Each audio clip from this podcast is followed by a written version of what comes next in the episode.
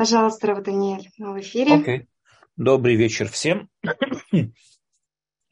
э, у нас был определенный перерыв между прошлым уроком в неделю, да, из-за Хануки, между прошлым, прошлым уроком и нынешним. Поэтому я хочу вкратце повторить э, ту тему, которую мы за, на, начали затрагивать на прошлом уроке. Наша тема – это тема святость. Как мы уже с вами сказали, очень часто мы встречаем в разговорах определенные выражения, которые люди сами глубоко не понимают, что эти выражения несут. То есть они часто используются людьми, часто обсуждаются, используются людьми, но что именно это говорит, э, многие люди не знают, многие люди не понимают и продолжают это использовать. Да? То есть такое, можно сказать, затертое такое понимание, которое мало кто может объяснить, вот, если вот потребуем от него, Э, кто может объяснить, но его часто используют. Одно из таких понятий – это святость. Мы с вами начали, мы с вами говорили на прошлой неделе о том, что э, святость, э, оно отличается от понимания язычника слова святости и того, как его понимает человек, верующий в единого Бога, в монотеизм. Язычник представляет себе то, что мир наполнен разными силами, мир наполнен разными богами, эти боги обитают в разных местах, они связаны с разными сосудами, инструментами и так далее, и так далее. И поэтому, естественно, те определенные места, которые связаны с тем или иным богом, место его обитания, какой-то определенный э, ритуальный какой-нибудь там, не знаю, сосуд или что бы то ни было, янтарь какой-нибудь, они для них вот становятся таким вот святым. Почему? Потому что он сам по себе имеет какие-то свойства. Ведь не просто так Бог избрал именно это место, значит, это место несет на себе какое-то определенное свойство. И это свойство его выделяет, свойство это, вот этой вещи, этого предмета или этой местности, выделяет их от всех остальных предметов, всех остальных свойств, от всех остальных, все, что происходит вокруг. Однако монотеист, человек, который верит в единого Бога, ему очевидно и понятно, что в этом мире нет э, разных сил, есть только одна власть, власть Всевышнего. Очевидно и понятно, что Всевышний, да, с точки зрения монотеиста, Всевышний находится за пределами всего этого мира. У него нету какого-то конкретного места обитания в этом мире, где он находится, и вообще место обитания по отношению к Всевышнему сказать это невозможно. И привязать его к какому-то конкретному месту, к какому-то конкретному пространству невозможно.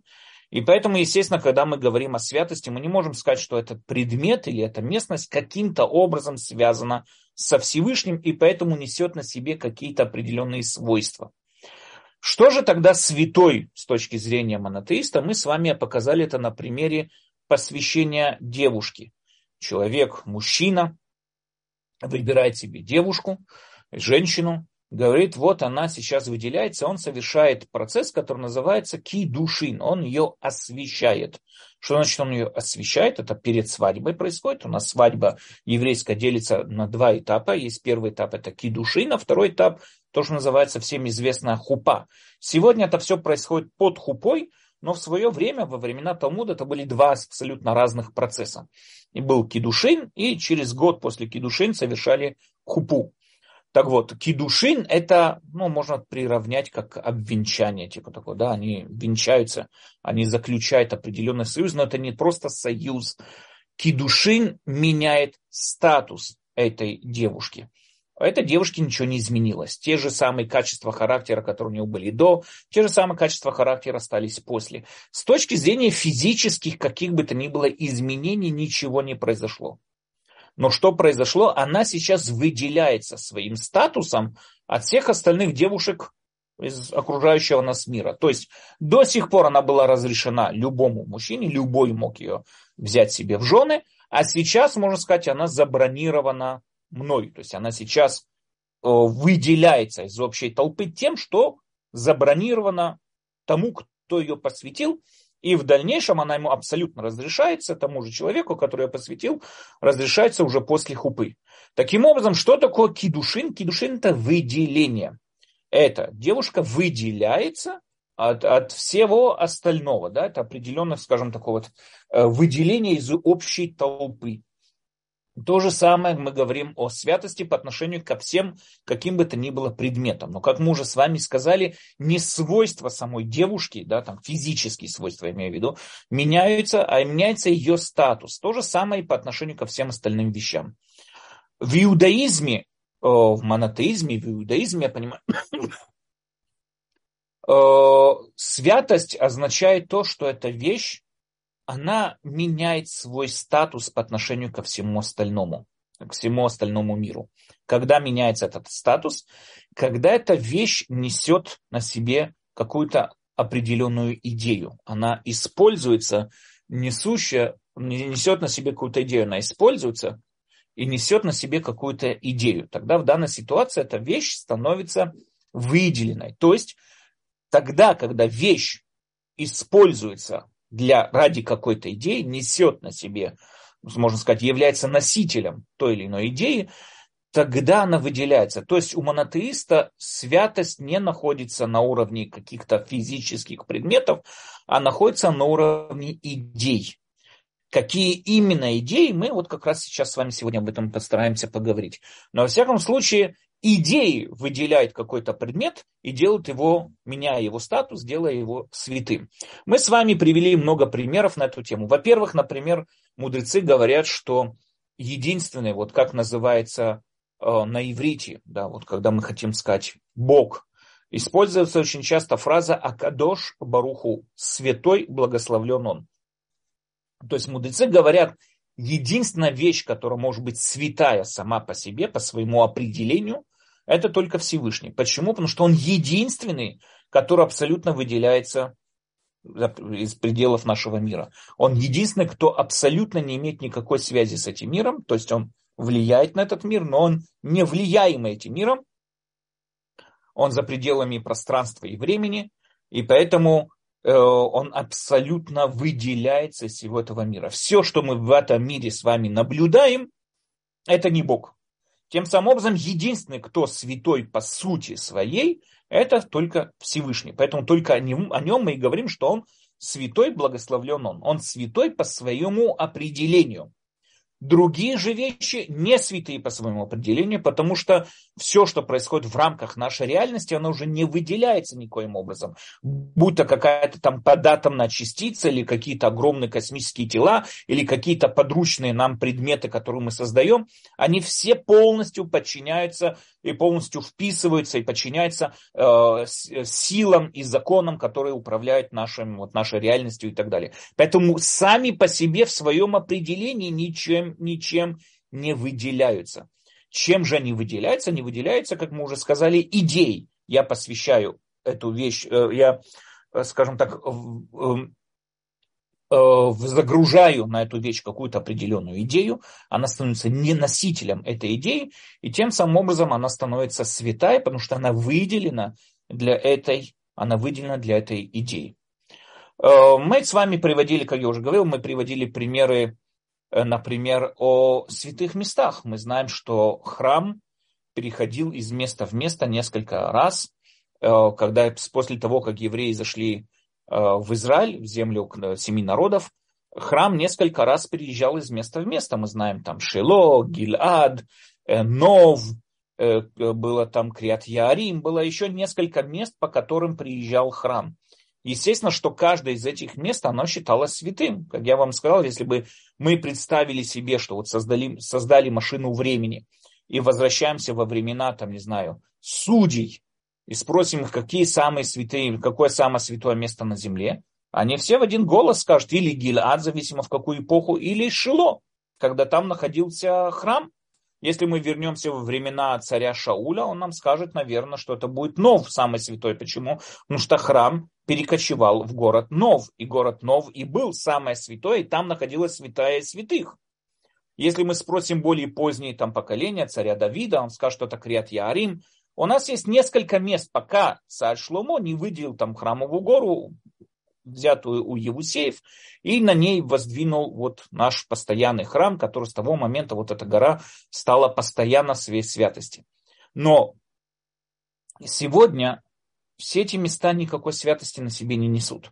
То есть спокойно можно прийти, вот есть раскопки, где мы видим э, храм, который стоял в городе Шило, можно спокойно туда прийти и проходиться по Ходыша Ходашим, и, и никакой святости там нет. Более того, у нас есть места, которые мы с вами знаем, где еврейский народ, мы знаем это место, где он повторно получил Тору, это две горы, э, Ар Иваль и Ар Гризим, да, то есть они первые начали получение Тора, началось у горы Синай, э, и после того, как вот Муше спустился со скрижалями завета, это было у с горы Синай, когда он спустился, в течение 40 лет писалась Тора вплоть до входа в Эрцисраиль.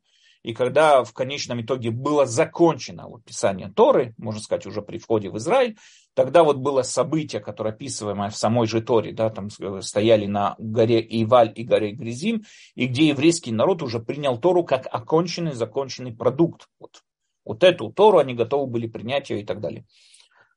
И мы знаем, где эти места находятся сегодня. То есть мы спокойно поднимаемся на, те, на ту гору, мы спокойно гуляем по той горе, никто не должен окунаться в миквы перед этим, никто не должен там себя э, брызгать на себя вот этот вот прах красной коровы и так далее. Нет, нету ничего этого. Мы спокойно гуляем по этим двум горам, несмотря на то, что, по идее, они должны быть наиболее святыми, которые, может быть. Э, почему? Потому что там, как я уже сказал, там мы определились как народ, там мы получили Тору и так далее.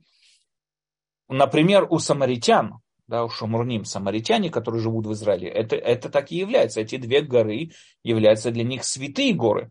И они утверждают, что храмовая гора в Торе нигде не вспоминается. Они в этом абсолютно правы. Есть более поздние мидрашим, которые описывают нам, что гора Мурията и была та храмовая гора и так далее. Но сама, сама по себе Сама по себе э, храмовая гора, она в Торе вот прямым текстом нигде не вспоминается. И, а где что, да, вспоминается? Вспоминается Синайская гора, которая по-настоящему сегодня никто не знает точно, где она находится и о чем идет речь. Но горы, как я уже сказал, горы Иваль и Грызи мы точно знаем, где они находятся. И никакой святости на них нет. Почему? Ответ очень простой, потому что все, идея, которая была с ними связана, получения Торы. Все, закончилось. То есть мы получили Тору и продвинулись дальше. Поэтому сама по себе эта идея уже закончилась, они все, потеряли свою святость. Если бы это как в представлении язычников, святое место, это то место, которое является, несет на себе какие-то определенные э, э изменения, отличия, да, физические отличия, какие-то свойства, которые ее выделяют от других гор, ну тогда святость никуда пройти не может. Те же свойства, какие были, так и они остаются.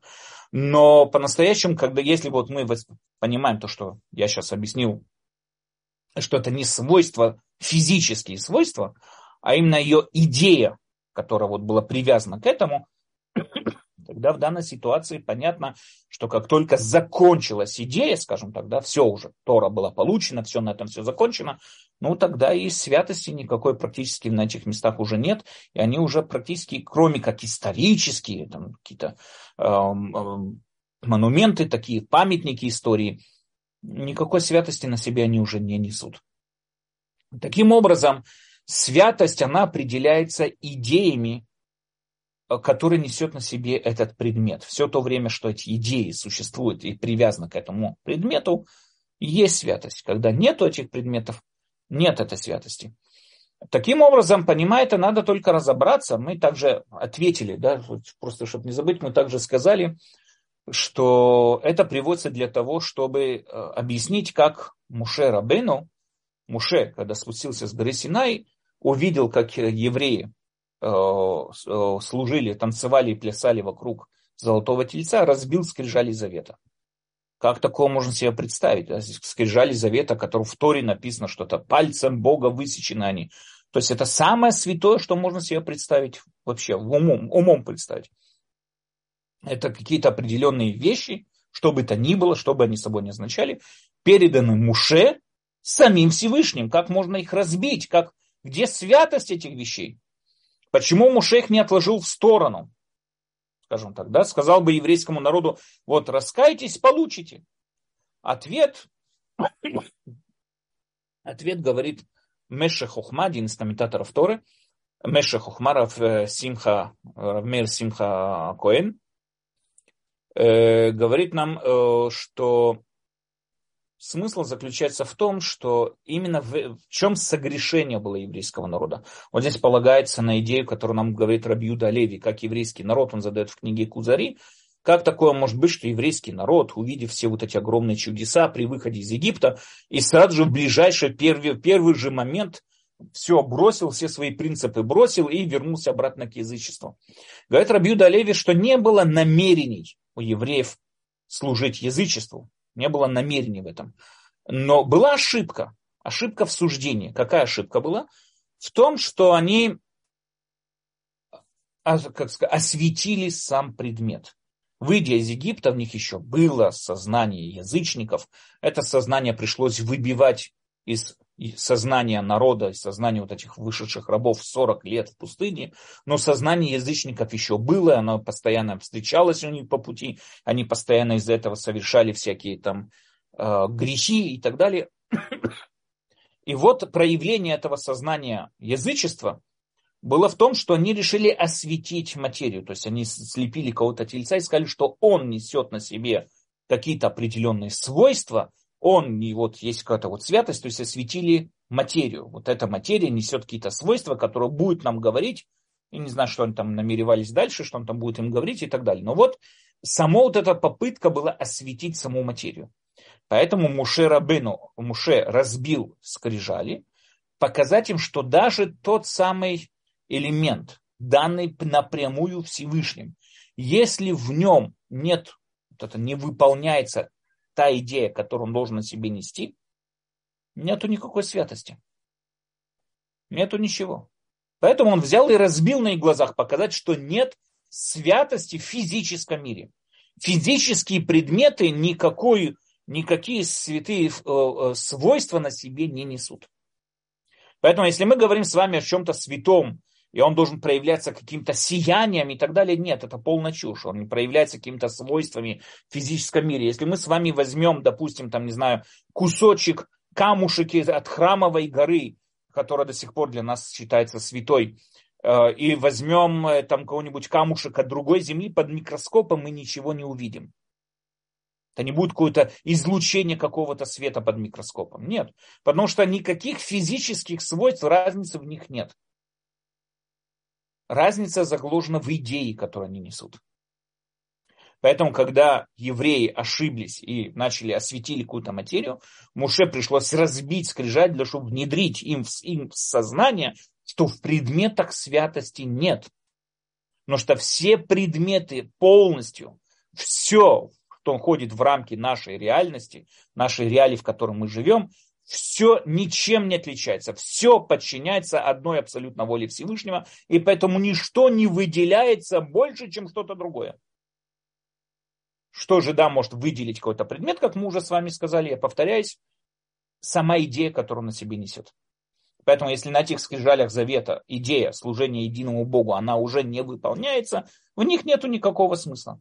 Это также можно объяснить, почему мы говорим, что вот в ковчеге который они с собой несли, вот этот святой ковчег, э, там были и новые скрижали завета, которые Муше получил повторно, и осколки тех разбитых. Новые скрижали завета, я понимаю, зачем таскать заново, но зачем осколки тех разбитых? Ответ, я думаю, заключается в том, чтобы постоянно напоминать нам, что даже в этих новых нет никакой святости. Вспомните, что было с теми разбитыми. Как только скрижали потеряли свою идею, как только скрижали перестали испол... использоваться по идее, все, моментально пропала вся святость, пропало все, и никакого смысла такого вот святого чего-то, чтобы их выделяло, не существует. Понимая это, мы с вами это все разбирали на прошлом уроке. Понимая это, надо сейчас понять такую вещь. Мы с вами сказали, что идея, да, она делает тот или иной предмет, выделяет его и делает его каким-то определенным святым и так далее. Да, допустим, я беру кусок кожи, я могу из этой кожи сделать себе ремешок для брюк, и тогда это будет обычный кожаный кусок кожи. Я могу из него сделать ремешок для тфилина. Но тфилин сейчас это идея, связана, как мы сейчас с вами увидим, связана с чем-то духовным, связана с какой-то идеей, и поэтому этот ремешок становится уже идейным. Это не обычный кусок кожи, с которым можно сделать обувь, ремешки, что бы то ни было. Нет, это уже совсем что-то другое. это уже другая святость, это уже другой статус. Изменился статус этого куска кожи. Опять же, под микроскопом нет никакой разницы между куском кожи, который идет на тфилин, или куском кожи, который идет на туфли. Нет никакой разницы. Никто не под микроскопом это не увидит. Но идея, которая лежит на том куске кожи, который вот носителем которым он является, делает его святым по отношению к другим кускам кожи, которые есть и существуют и так далее. Теперь, какая идея делает ту или иную вещь святой? Если мы с вами понимаем, что святой это выделенный, да, святая вещь это выделенная вещь, как мы с вами объяснили, кадош на иврите это выделяющийся, выделенный, выходящий за рамки всего обычного, он что-то является какой-то особенностью, тогда идея должна быть тоже такой. Когда мы говорим с вами о идее, идея должна быть святой идеей, то есть выделенной идеей. Что значит выделенная идея? Мы живем в мире, в котором у людей есть много разных идей. Есть люди, которые, э, не знаю, проталкивают идею коммунизма. Есть люди, которые проталкивают идею монархии. Есть люди, которые проталкивают идею там, демократии. Много идей существует э, вот, в мире. Там, вот, люди создают каждый раз новые идеи, порождают новые идеи. Очень много идей существует. Что же тогда, вот, какая из этих идей является святой? Очень просто. Надо проверить мотивацию всех этих идей. То есть, какая их высшая цель всех этих идей. Ведь мы с вами как-то уже говорили тоже не один раз, да, что все действия человека можно разделить на три уровня или три, не знаю, там три вида.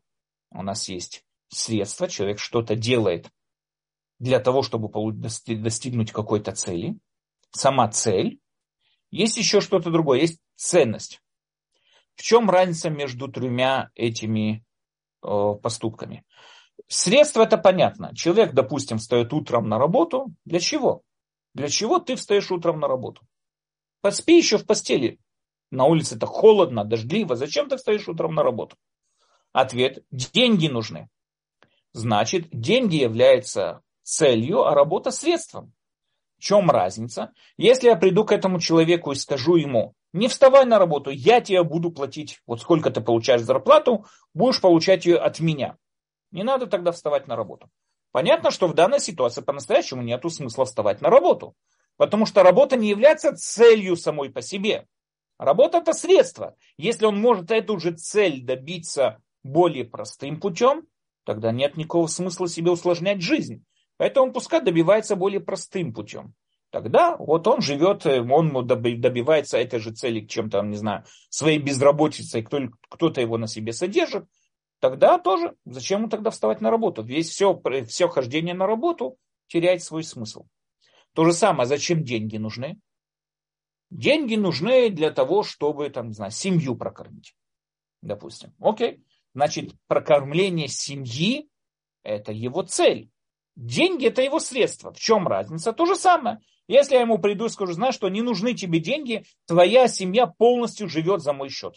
Полностью во всем этом. Полностью живет за мой счет. Зачем тебе нужны деньги? Тогда по-настоящему ему деньги не нужны. Потому что он полностью живет за счет того, и он добивается этой же цели. И без денег деньги теряют весь свой смысл. Опять тогда в дальнейшем приходим к нему, опять говорим, а зачем тебе прокормить? Зачем надо прокармливать семью? Он скажет, надо прокормить семью, чтобы семья была. Да, ну, как бы я так просто, каждый, конечно, отвечает это по-своему. Тогда, опять же, происходит вот эта вот постоянная цепочка. Семья становится целью. Все, что было до этого, это средство для достижения этой цели. Чтобы была семья, надо иметь средства ее прокормить. Чтобы иметь средства ее прокормить, нужны деньги. А для этого надо работать. То есть постоянно мы продвигаемся. Деньги, работа приводит к деньгам, деньги приводят к прокормлению семьи. И прокормление семьи приводит к самой семье. Тогда следующий вопрос, а зачем семья нужна? И здесь человек придет и ответит, опять же, допустим, да, это мои э, доводы, придет человек и скажет, семья нужна, потому что семья это счастье. Допустим, да, семья это счастье.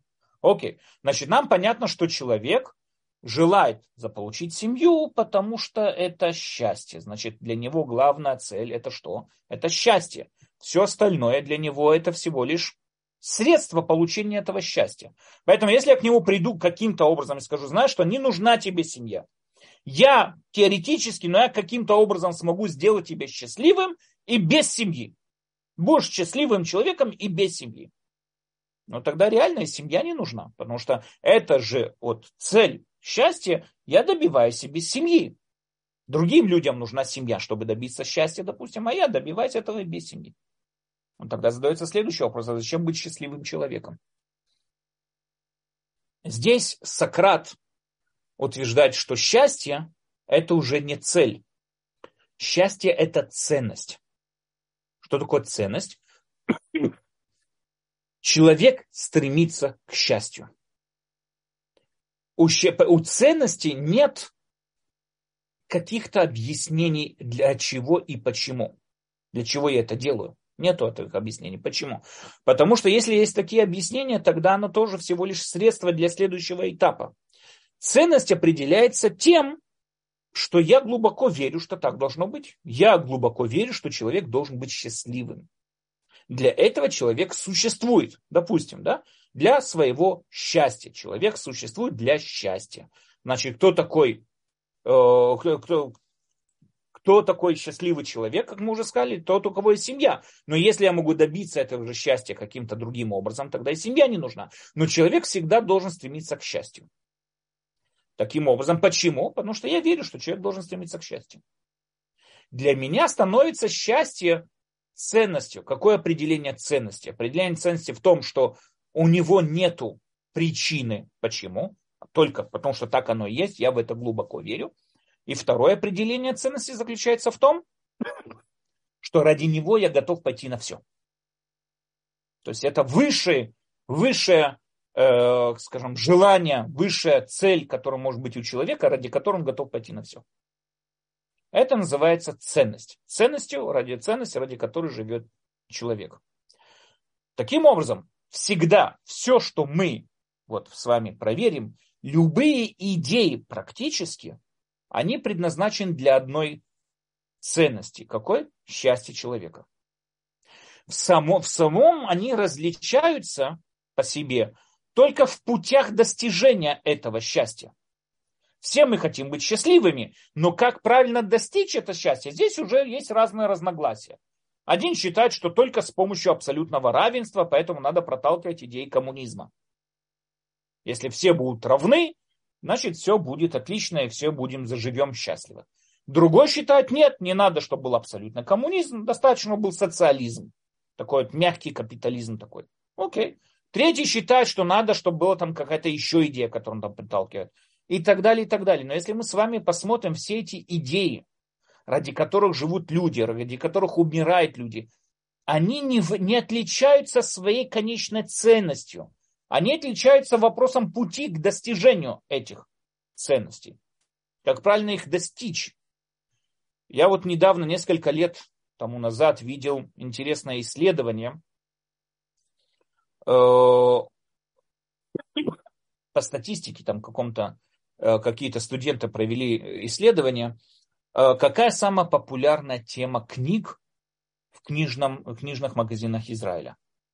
Да, израильский, Израиль, ну, в общем, да, народ, еврейский народ, и израильский, вот в Израиле также книги очень ценятся.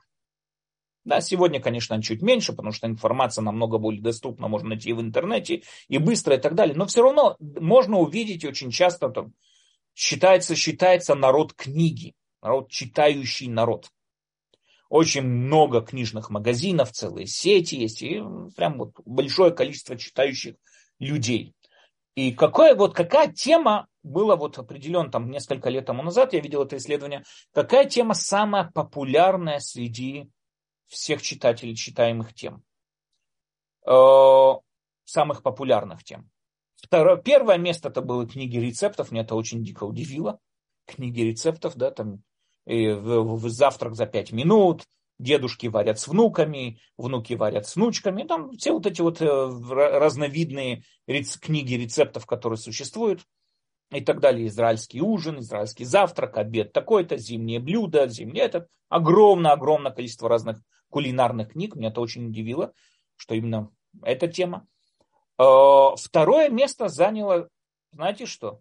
Заняло книги, занимающиеся поиском счастья. Да, вот в свое время вышла книга, которая называется «Секрет», она тоже там взорвала все возможные там популярности и так далее, книга, которая называется «Секрет». И кроме того, все они были связаны вот с этой вот темой. Поиск, как правильно, я, я тебе раскрою, как вот правильно достичь счастья. Счастье и поиск к счастью – это, ну, самая вторая по популярности тема в книжных магазинах Израиля. Были там вот несколько лет назад. Сегодня я не знаю, какое но несколько лет тому назад это было именно это. Почему? Потому что реально люди ищут счастье. Если в свое время всем было понятно, что счастье заключается в том, что я приношу домой кусок хлеба, я могу прокормить семью, моя семья не умрет с голоду. Сегодня, слава Богу, э, этого уже как бы мы не живем на такой вот грани. И поэтому, и поэтому постоянно находимся в постоянном поиске счастья. И то, что выделяет, интересно, то, что то, что каждый из этих путеводителей к счастью полностью отличается, но говорит совсем о другом пути к достижению этого счастья. Знаете, когда вы спрашиваете людей, как вам добраться в такой-то, такой-то пункт, и вам приводят 30 ответов, как добраться до того пункта наиболее короткой дорогой, вам понятно, что здесь что-то не то. Такого быть не может. То есть есть один ответ, четкий ответ, как туда добраться.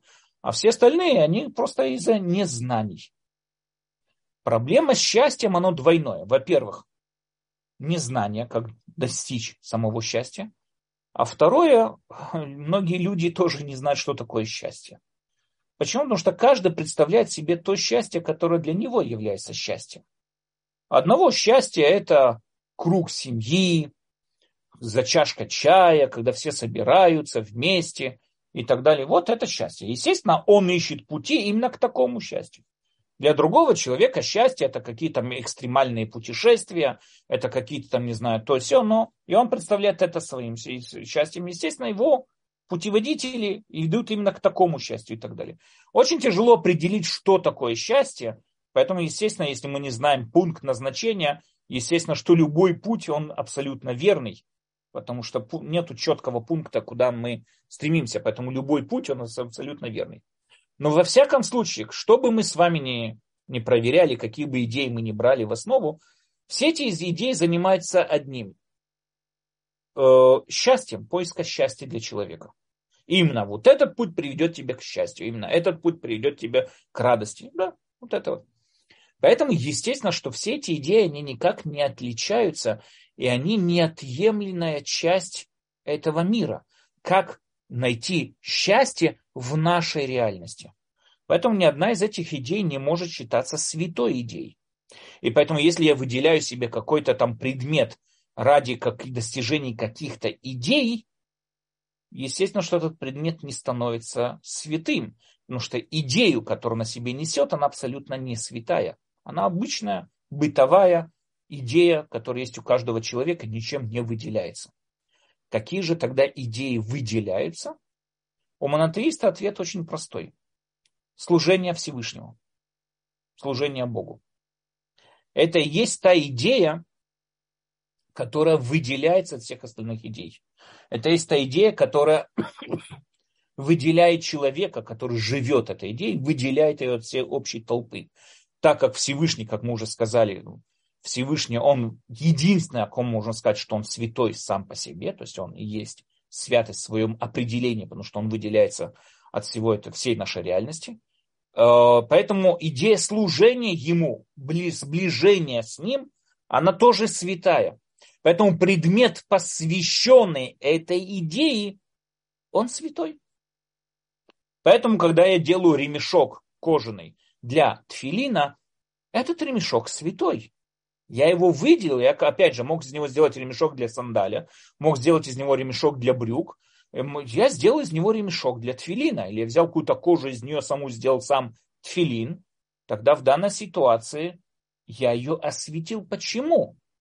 Потому что я ее посвятил святой идее.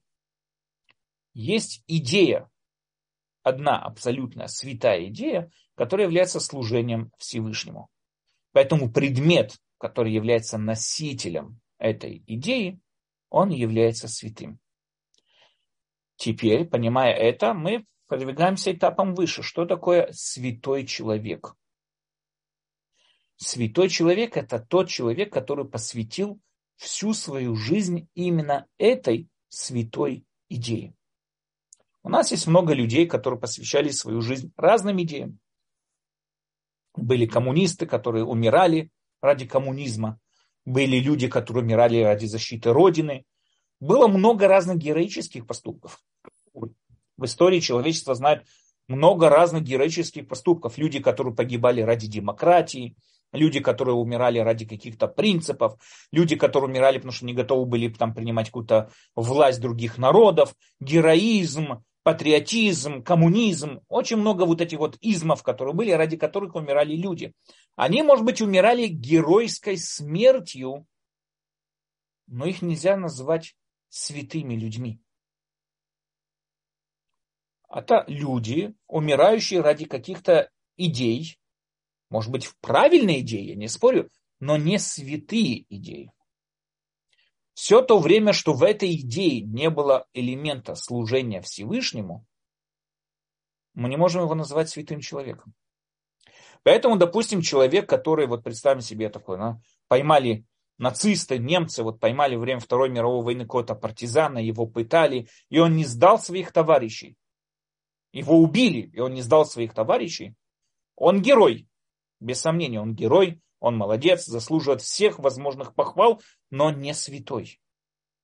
В отличие от этого, если поймали какого-то, не знаю, еврея, да, заставляет его предать, там, принять другую веру, и он отказаться от монотеизма, отказаться от иудаизма, и он отказывается в данной ситуации, он умирает на, на костре инквизиции, от Удопе, или там разные вот эти вот святые костры и так далее, умирает, не принимая другую веру, он святой. В чем разница? В обоих ситуациях человек готов был пойти на смерть ради защиты своих э, принципов. Ответ очень простой. Что это за принципы? У одного принцип это людские принципы. Это его интересы. То есть он верит, что именно таким вот образом человечество достигнет счастья. А второй, второй это посвятил свою жизнь какой-то высшей идее. И поэтому в данной ситуации он становится святым человеком. То есть, опять же, как мы с вами сказали, да, сам по себе предмет или любые, какие бы то ни было предметы, они не несут каких-то определенных свойств. Под микроскопом мы не увидим никакой разницы между клочком земли из Израиля или клочком земли из Иордании, который вот через границу, или через Ливан, или Ливан, или Сирия, и любые другие страны, которые с нами граничат. Никакой под микроскопом даже не поймем, откуда именно взят этот клочок земли. Потому что никаких физических свойств он о себе не несет. Абсолютно никаких. Что же тогда его делает святым? Его делает святым сама идея. Она не проявляется физическими свойствами, но она статус, ее статус, это клочок земли Израиля, его статус. О чем особенность этого статуса? В том, что эта земля выделена из всех остальных стран тем, что есть определенные заповеди, которые можно выполнить здесь. Если бы, допустим, Всевышний сказал бы нам не селиться в земле Кнаан, а селиться, селиться в Канаде, Канада, и не просто селиться, а выполнение заповедей, там, связанных э, с земледелием и так далее, касается именно Канады, а не Кнана, тогда Канада была бы святой землей. Любая другая земля была бы святая. Что делает эту землю святую, святой? И делает ее святой то, что мы ее выделили для служения Всевышнему. У нас есть Мишнайот, написано в трактате Килим, там написано, да, земля, Иерусалим, свят, святой из всех городов. и чем именно он святой, и приводится целая сводка законов, связанных с Иерусалимом. Э, Израиль святой из всех земель. Чем его святость, проявляется его святость? Тем, что вот есть определенные законы, связанные сугубо с Израилем. То есть, что делает Израиль святой землей? Не какое-то сияние, как я уже сказал, не какие-то там другие магнитные поля или что бы то ни было. Нет. Его делает святым именно то, что мы его посвятили для служения Всевышнему. Таким образом, понимая это, нам понятно, что такое святой человек. Святой человек это и есть тот самый человек, который свою жизнь посвятил одной цели. Какой цели? Посвятил ее служению Всевышнему. Я помню, наверное, знаете, да, вот э, несколько лет назад вышла книга про Рабицхак Зильбера, да, как там, чтобы ты остался евреем, по-моему, как называется так, чтобы ты остался евреем. И там он описывает о своей жизни в лагере, испытания, которые он пережил и так далее, и так далее. И я как-то разговаривал с одним евреем, он говорит, что он не впечатлился этой книгой, но что не видит большой разницы между тем, что описывает Рабицхак Зильбер, и тем, что вот описывает там Солженицын. Солженицын тоже известный э, мученик российский, который пережил тоже всевозможные лагеря, который тоже пережил ужасную жизнь, и он тоже это прекрасно знает, все вот эти мучения и так далее, и так далее. Но ответ в этом и есть огромный ответ. Вопрос, почему?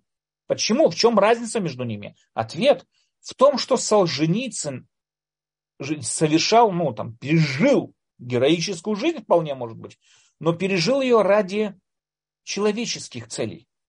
Он герой, может быть, вполне, да, там, я не спорю с этим, но он не святой.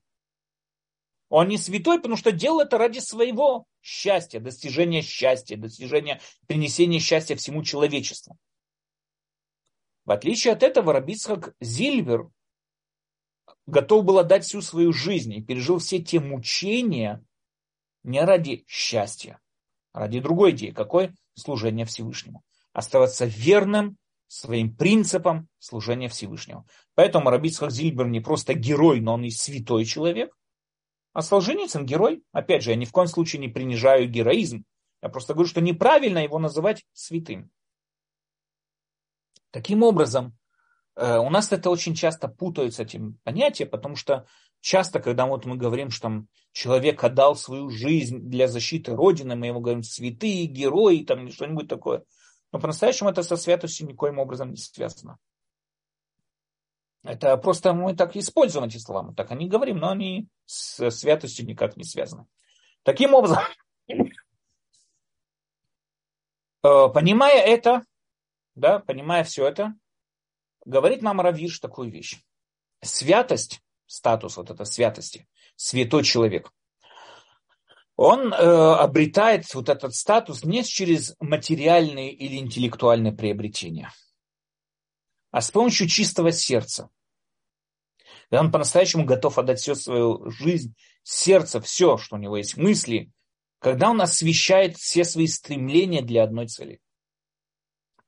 Для того, чтобы достичь этого образа жизни, святость, недостаточно жить простой жизнью.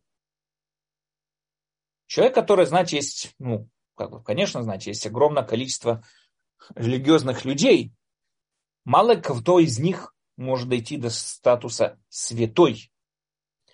Почему? Потому что святой это не просто человек, который живет рамками какой-то религии. Святой это тот, кто вся его жизнь посвящена этому. Есть много людей, которые встают утром на молитву, э, учат Тору, э, встают, идут на обеденную молитву, но они живут, они живут жизнью, у них свои интересы, у них свои... И опять же, не то, что это что-то плохое и грешное, но это не тот статус святости, о котором мы с вами говорим. Святой человек это тот человек, у которого нет никаких других ценностей, нет никаких других стремлений, нет никаких других интересов, кроме как стремление приблизиться ко Всевышнему. Это и есть. Он живет ради одной цели. Он живет только этой целью. Какой? Служить Всевышнему. Не должно быть даже одного момента из жизни человека, который, был не, который был, не был бы связан с этой целью. Человек возвращается с работы и идет спать. Человек просыпается и рано утром, не знаю, на работу идет на работу. Человек совершает, мы живем в мире, мы не живем в таком, знаете, идеальном мире, где по-настоящему все, что можно делать, только посвятить себе той или иной идее. У нас есть много разных вещей, которые мы должны делать. У нас есть огромное количество разных обязанностей. Но всегда заключается вопрос, какая цель, конечная ценность. Та самая конечная ценность. Есть люди, которые идут на работу, конечная ценность которой является их счастьем. А есть люди, которые идут на работу, конечная цельность, цель, которая является, ценность, которая является служением Всевышнего. То есть им, опять же, да, возьмем примеру, нужны деньги, чтобы прокормить семью. Зачем нужна семья для того, чтобы э, для чего прокормить семью? Потому что надо семья. Зачем нужна семья? Допустим, опять же, я сокращаю путь. Всевышний сказал. То есть он служит Всевышнему тем, что организовывает себе семью, тем, что он ее прокармливает, тем, что он заботится о ней. И тем самым образом семья – это уже для него совсем другой статус. Его жизнь имеет совсем другой статус. Я не помню, в прошлый раз мы с вами говорили, но есть очень интересный мидраж такой. Рассказывает мидраж там о том, что когда в будущем, когда придет Всевышний, а, проявится в этом мире, он придет с Сефер Тора из-за пазуха, это говорит Мидраш. И он э, объявит, что каждый народ, кто имел какое-то причастие к книге Тора, так говорит Мидраш, пускай придет и получит вознаграждение. Сразу же прибежало огромное количество людей, которые говорили, я имею причастность э, к, к развитию Торы, я имею какую-то причастность к развитию Торы. Какую там разные народы вспоминаются, греки, римляне и так далее какие, какую, как вы причастны к этому, да, какую связь вы имеете с изучением Торы. Одни говорят, мы там построили рынки, другие говорят, мы построили дороги, третьи там, да, каждый приводит свое, это что вот они построили дороги и рынки, и тем самым образом как бы сократились пути, и вот сейчас вот мудрецы могли между собой общаться и так далее, и так далее, и вот они как бы способствовали развитию Торы. Это говорит им Всевышний глупцы, глупцы. Почему глупцы? Э, да, тут написано глупцы, потому что все, что вы сделали, вы не сделали, а, сделали все, что вы сделали, сделали ради себя. А, Раби Схок Зев Соловейчик, последний раввин города Брест, Бриск, задает вопрос, почему глупцы? Скажи, вруны они ведь обманули, почему глупцы? Он говорит такую вещь, по-настоящему, может быть, вполне они были, принимали участие в развитии Торы. Но они глупцы, почему? Потому что когда они это совершали, у них в идее, в голове даже не было этой мысли, что они это делают для развития Торы. Поэтому все, что они делали, строили дороги, мосты, базары, рынки и так далее, все, что они делали, они делали ради себя. И поэтому они никак не причастны к развитию Торы. Но если бы по-настоящему кто бы то ни был там, да, вот он бы э, думал, что вот он создает то рынок, дороги и так далее также для того, чтобы было легче э, связываться среди там, не знаю, мудрецов Торы и так далее, тем самым образом способствовать ее развитию, тогда по-настоящему получили бы все это большое вознаграждение. То есть, если переведем это на наш современный язык, скажем так, когда Безрат Ашем там проявится Всевышний, придет человек, который, или люди, потому что есть много разных претендентов на это, которые создали интернет, разработали идею интернета. Первые, кто заложили основу и разработали вот эту вот идею интернета. Они скажут, смотри, существует интернет. Сейчас вот есть люди, я сижу в Израиле, могу общаться с людьми, которые живут во всех концах света. Все слушают то, что я говорю и так далее. И вот я, как бы Тора, благодаря интернету, развивается, Тора распространяется и развивается. Мы причастны, мы принимали участие в ее развитии, поэтому нам тоже получается, полагается вознаграждение. На это мы им скажем глупцы.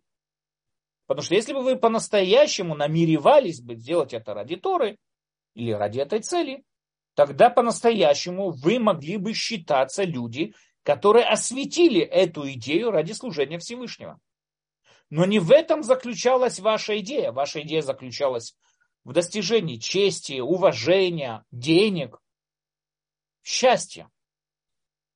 Таким образом, ваша идея, она не святая, потому что Всевышний даже, как сказать, не заложен был там как функция какая-то, для, ради которой вы что-то там делаете, стараетесь и так далее. Таким образом, получается здесь очень интересная идея. Мы можем с вами представить вот двое людей, да, которые встали рано утром, пошли на работу. Оба религиозных, абсолютно религиозных людей, пошли на работу, оба в обеденный перерыв спустились в кафетерий, заказали ту же самую порцию, сказали те же самые благословления на еду, споели и разошлись. Один за это, скажем так, получает статус святой человек, или святой обед, или святой человек, а другой нет. В чем разница? Разница в том, что один это поел для того, чтобы набраться сил, что потом вечером, вместо того, чтобы там э, идти искать чем поесть, а мог сразу же поехать на урок Торы после работы, допустим, да, чтобы поехать на урок Торы и так далее, тогда весь его обед, это уже совсем другой обед. Он этот обед посвятил развитию учению Торы. Он этот обед посвятил совсем другой идее. А другой, второй человек, который тоже сказал все благословления и так далее, но этот же обед для него была совсем другая цель. Поесть. Он голодный был, он хотел продолжать работать. Ему хотелось поесть, и вот он пообедал. Они оба сказали те же самые благословления. Они оба даже молились в той же самой синагоге. Они абсолютно одинаково одеты, выполняли все те же самые заповеди, которые были в течение этого дня. Но обед одного считается святым обедом, обед второго нет. Почему? Потому что он осветил этот обед. Он его выделил и посвятил, сказал, я сейчас обедаю, чтобы у меня вечером были силы, я после работы мог заехать на урок Торы. Или, допустим, я сейчас обедаю для того, чтобы набраться сил и помочь жене дома. Потому что это хесед. Опять же, здесь тоже вопрос, а для чего жене помогать? Если моя причина помогать жене, чтобы были хорошие семейные отношения и так далее, а семья это счастье, тогда я молодец, что я жене помогаю. Это никто с этим не спорит, но это не святой поступок.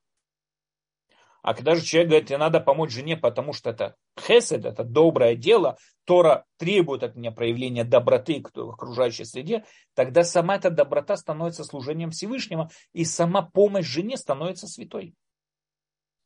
Вот если мы уже говорим, я помню как-то рассказ, не помню, по-моему, Равшалом Швадрон был такой известный иерусалимский рассказчик.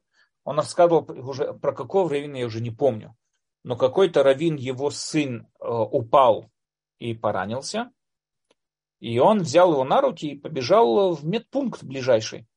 И когда он бежал, он слышит, как этот человек вот несет своего сына и говорит, я вот намереваюсь выполнить заповедь Торы, заботиться о своих близких.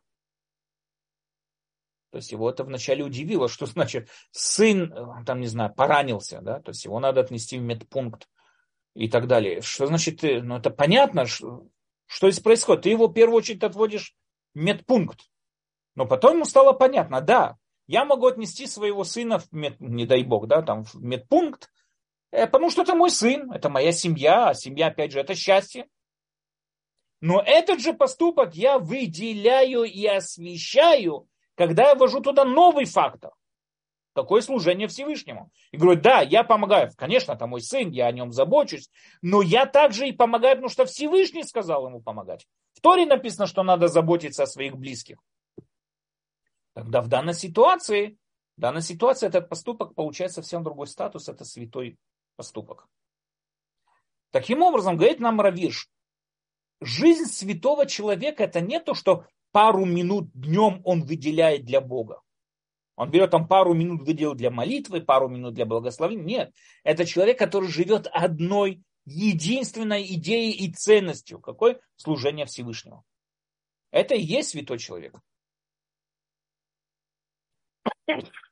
Для того, чтобы, говорит Равиш, выработать в себе эту идею, это не просто надо, чтобы она оставалась на уровне идеи, а надо постоянные действия, производить постоянные действия, которые напоминают мне о моей главной ценности в моей жизни. Вначале от человека требуется перестать быть ведомым своими соблазнами, это понятно. То есть человек должен вначале работать над своими качествами, вырабатывать у себя самодисциплину и контроль и так далее. А потом уже, да, как высший уровень, скажем так, Он уже, когда он привык к выполнению заповеди, привык сдерживаться, сдерживать свои э, вот эти вот порывы и так далее, он уже в дальнейшем, говорит Равиш, может очистить свое, заниматься очищением своего сердца, сознания и так далее. Только когда человек, как говорит Равиш, человек, который в первую очередь должен вырвать сорняки, а потом уже сажать полезные растения. Надо здесь подчеркнуть, что имел в виду Равиш.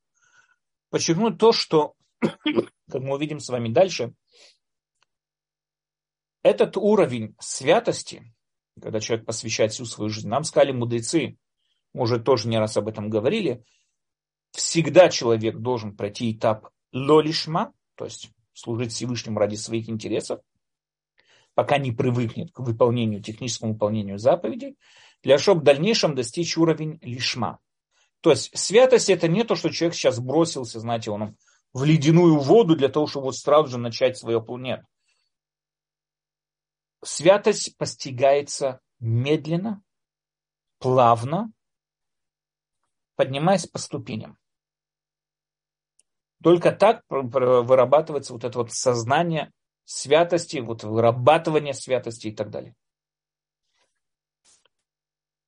Для того, чтобы достичь этой цели, в первую очередь надо также понимать, человек должен понимать, э, кто он, что он, какие силы перед ним находятся. Надо понять такую вещь. Очень часто человек видит свою жизнь как сплошная каша. У него все перемешано в голове. Полный хаос. Он не понимает, у него есть какие-то порывы, потом у него есть какие-то слабости, потом проявляет то, вдруг он поднимается, хорошо у него все продвигается, хорошо он поднимается на духовном уровне, потом опять резко падает, потом опять поднимается. У него кажется, что вся его жизнь это сплошной такой вот хаос, беспорядок, целая каша такая в голове у него. Он не, у него непонятно, когда он двигается, где он продвигается, куда он идет, куда он не идет, чем он живет первую очередь человек, который стремится к святости, он должен в первую очередь поставить перед собой ориентир. Вот к этому я стремлюсь. Это и есть та цель, к которой я стремлюсь.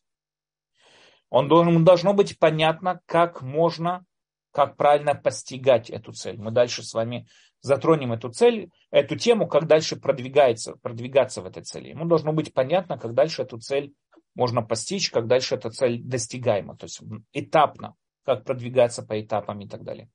И всегда должен проверять и анализировать свое положение в отношениях тех или иных этапов. Производить то, что называется анализ души. Постоянный анализ души, постоянно смотреть, где его слабости. Он должен прекрасно знать, честно смотреть на себя и понимать, кто он, какие его слабости, как избегать проблемных моментов его жизни, как избегать вот этих вот э, моментов, где он падает, как правильно работать над своими качествами, какие соблазны и вожделения на него там вызывают у него какие-то там возбуждения и так далее, когда они пробуждаются, и тем самым образом, как можно их избежать. Э, проблема в том, что человек является самым лучшим адвокатом самому себе. Если мы с вами посмотрим, человека всегда есть отговорки. Самому себе, он не, не перед кем-то. Саму, саму себе. Всегда у него есть отговорки, почему в этот раз у него что-то не получилось, почему в этот раз у него не удалось. Все вокруг виноваты, нам жена виновата, дети виноваты, соседи виноваты обязательно все вокруг вот люди виноваты. Вообще, в общем, все люди сволочи, он один хороший человек, и поэтому вот никуда он продвигаться не может, а вообще с этим правительством что делать? Всегда у него есть отговорки, почему он хороший, ни в чем не виноват, все вокруг виноваты, все вокруг ужасные люди, которые мешают ему продвигаться и так далее, и так далее. Всегда есть какие-то отговорки. Также есть отговорки такие, ну, в этот раз я только один раз, я только один раз и так далее. Но самая хорошая идея, которая есть для этого, знаете, люди, которые решают завязать с вредными привычками. Или люди, которые садятся на диету или садятся на какую-то программу экономии в семье. Очень часто им советуют завести дневник. Потому что приходит к диетологу человек и говорит, смотри, я вроде бы ничего не ем, но реально, вот я утром там поем какой-нибудь бутерброд, э, в обед я там поем тоже какое-то яблочко, а вечером там еще что, и все, а вот толстею и толстею. Но когда он начнет записывать каждый раз, что он что-то заносит себе в рот, он увидит, что он здесь взял вафли, здесь взял конфеты, здесь взял там шоколад, здесь взял какое-то то и все. Он просто их берет, это так это не является официальным обедом, он даже про это забывает. У него всегда есть отговорки. А, ну в этот раз там кто-то там из, э, из э, друзей на работе проставился, там у него ребенок родился, вот он принес нам такие шоколадные конфеты всем и так далее. А в этот раз там соседи что-то праздновали. Так. У него всегда есть отговорки.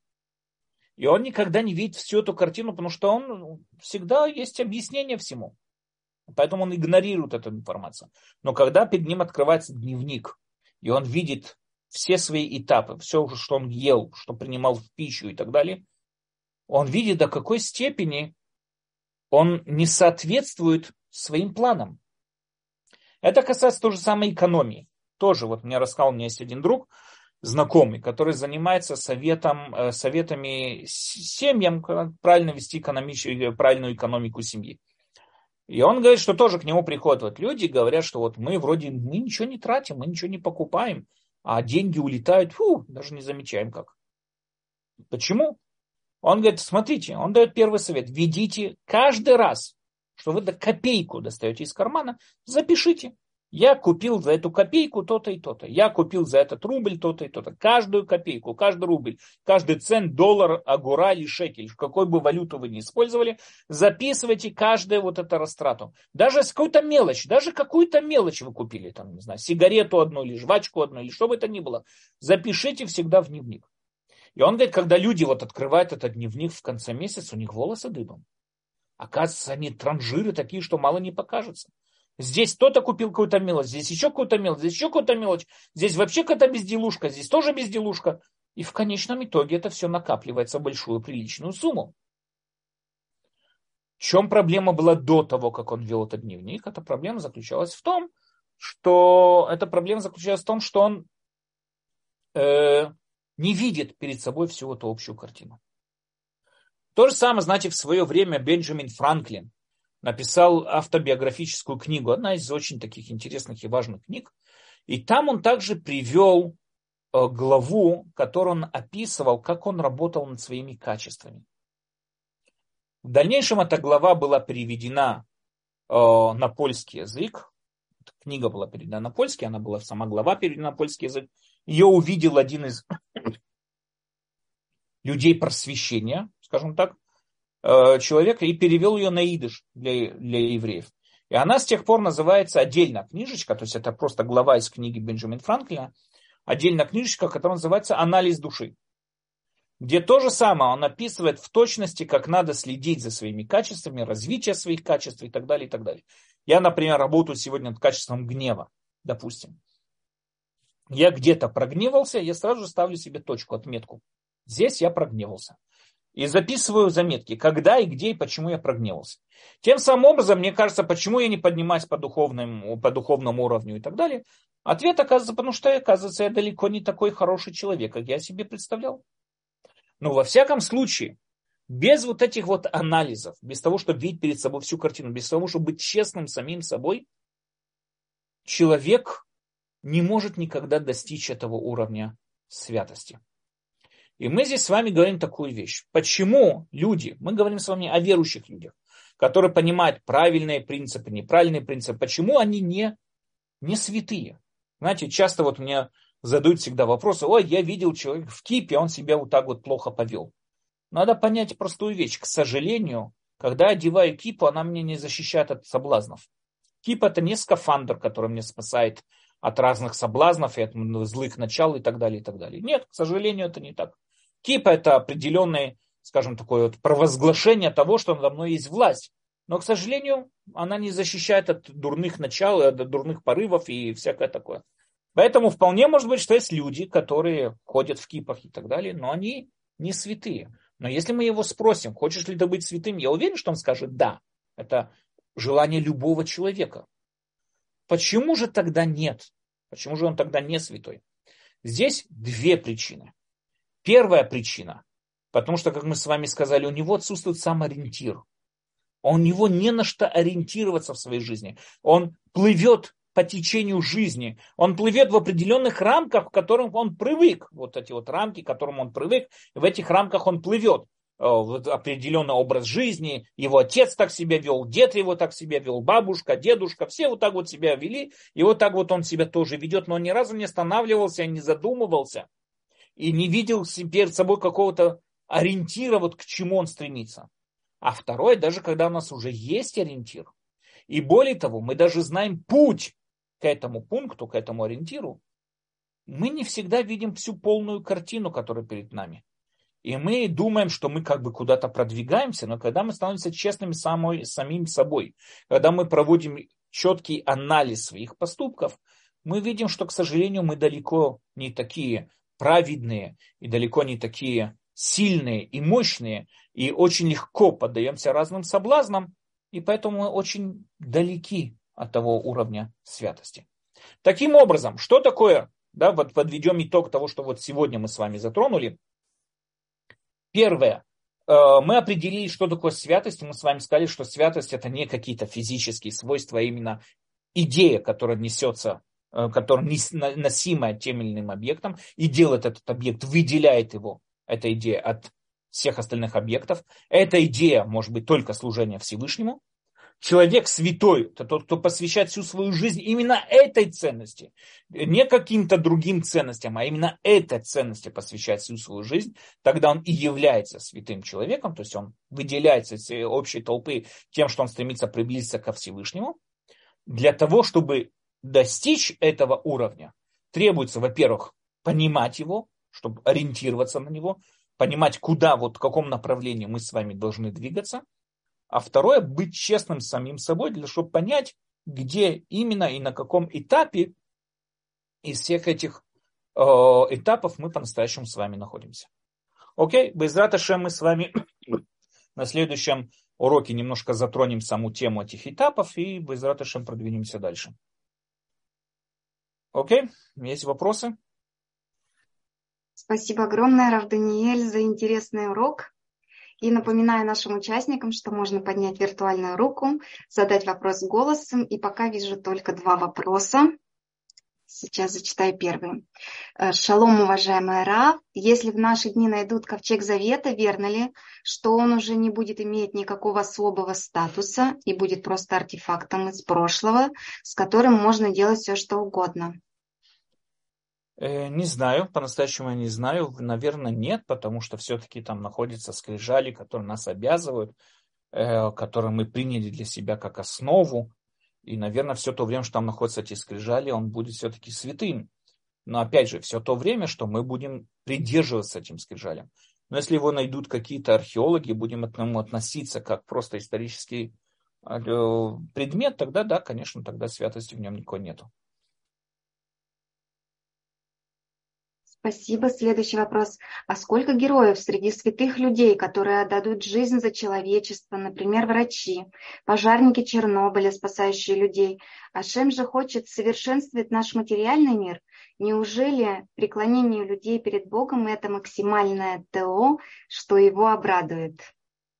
Опять же, вопрос заключается в мотивации. Пожарники, которые рисковали и отдали свою жизнь на Чернобыльской станции – они большие герои. Но вопрос, почему они пошли на этот поступок?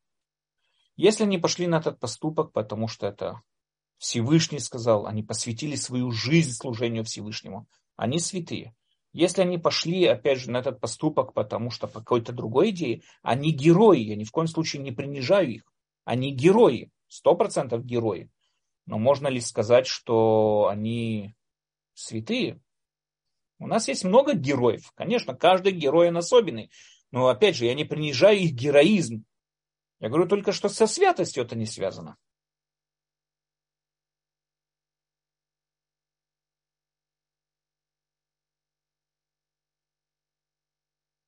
Спасибо большое. Я смотрю чат э, здесь на YouTube-канале Толдот. Вопросов я не вижу. Здесь э, есть комментарии, много. Э, например, нам пишут, что я думала, что святой – это освящающий имя Всевышнего. Опять же, здесь много, конечно, освящающий имя Всевышнего. Что это означает? Человек, который совершает какие-то поступки во имя Всевышнего. Это и есть освящающее имя Всевышнего. Да, это и есть святой. Ну и все в таком же роде. Здесь много всего. Можно будет почитать, но вопросов я не вижу. Угу. Благодарим наших участников, что пишете. И я вижу, что у нас поднятые руки. Ну, пожалуйста, еще раз поднимите, или это было случайно. Благодарят вас за вопрос, за урок. Пожалуйста. А, Ашер. Добрый вечер. Добрый вечер. Эрефтов. Эрефтов. Спасибо вам. Замечательный урок. Спасибо. Вопрос в том, э, Израиль, он является святым уже сам по себе или только в том случае, когда он выполняет мицвод? Нет ничего. Кто Израиль? Вы имеете в виду страну Израиль или человека? Ну, Израиль, Израиль имеется в виду народ. Народ Израиля. Народ Израиля, он святой, можно сказать, тем, что он ведет святой образ жизни. Поэтому понятно, что тот образ жизни, те люди, которые ведут святой образ жизни, они святые. Сказать, что еврей святой, несмотря на то, что он там, не знаю, совершает какие-то преступления, которые не ведет образ жизни, что он более святой, чем кто-то другой, нет. По-настоящему, смотрите, я представляю то, что я сейчас объясняю, да, это, это мнение это мнение э, Равирша, это мнение Рамбама о том, что святость, она связана с народом Израиля, она из-за их образа жизни. Поэтому, например, по мнению Рамбама, любой человек, который принимает на себя этот образ жизни, то есть который проходит гиюр, он святой.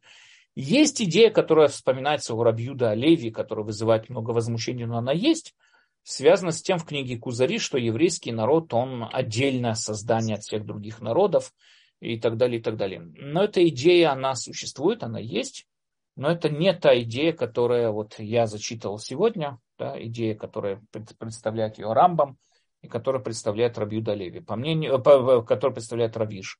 По мнению еврейских рационалистов, ну, можно так их назвать, э, еврей святой тот, кто ведет святой образ жизни.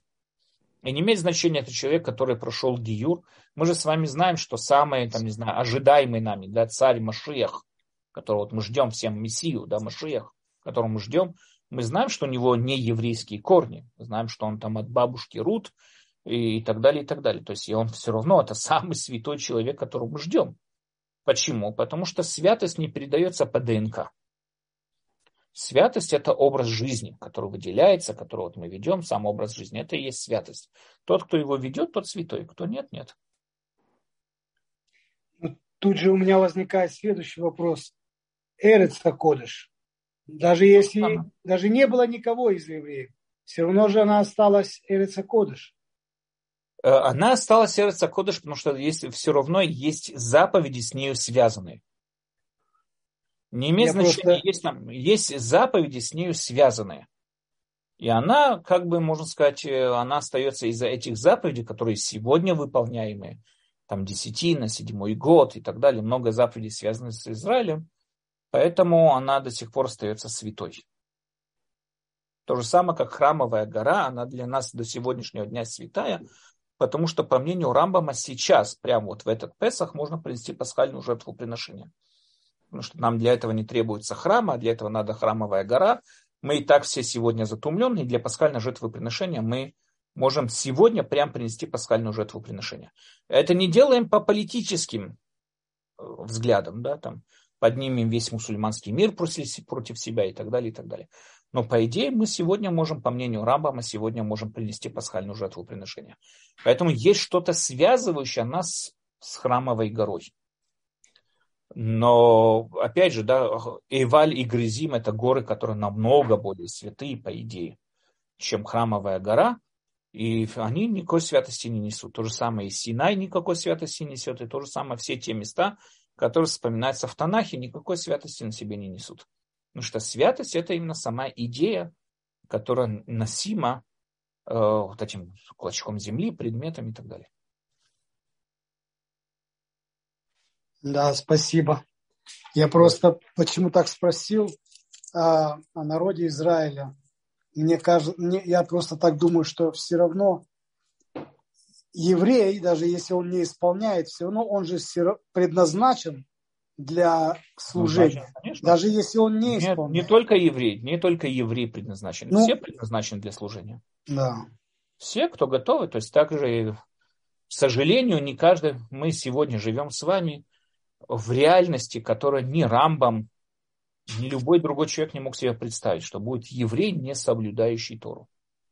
Когда нам Талмуд, Мишнайот говорили о евреях, то было понятно, евреи, они все монотеисты, а те, кто нет, то и те не евреи. Сегодня мы, к сожалению, с вами столкнулись с определенным таким непонятным, такой аномалией, можно сказать так, да, что есть еврей по маме, но не ведущего еврейского образа жизни. Это большинство народа.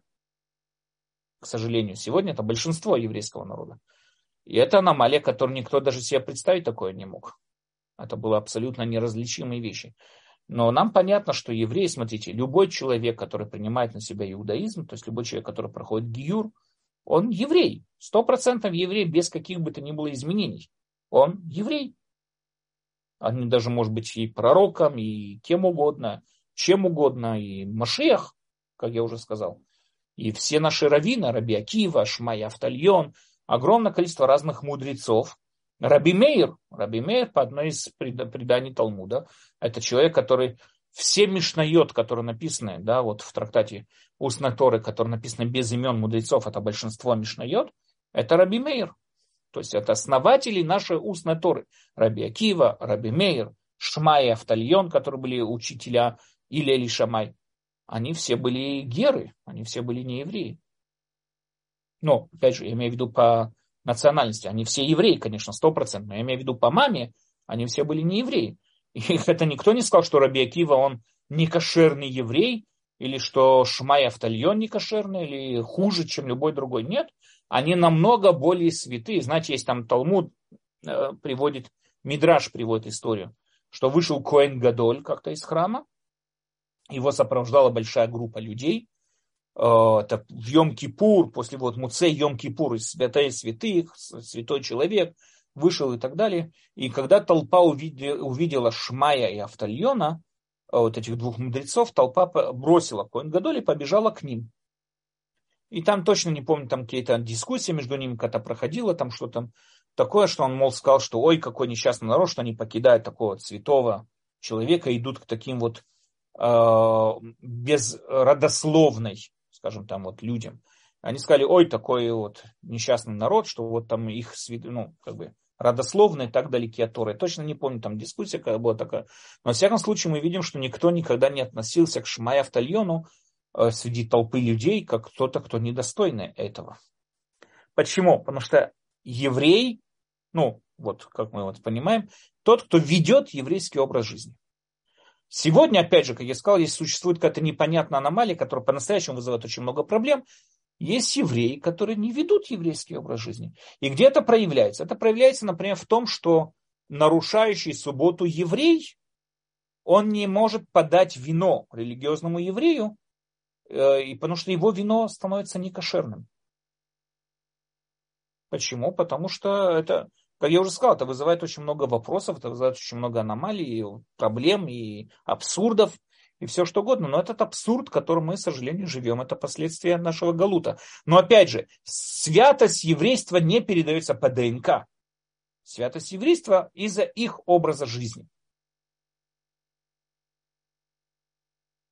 Окей? Okay? Да, спасибо большое. С удовольствием. Да, спасибо, Ашер. Следующий вопрос, Рав Даниэль. А как мы можем узнать, к примеру, что Солженицын не ради Бога страдал? Писал, нет, я не, опять же, не, не, секунду, секунду. Угу. Я не вхожу в эту тему. Я просто привел как два примера. Страдал он ради Бога, молодец. Я с этим не вхожу в эту тему.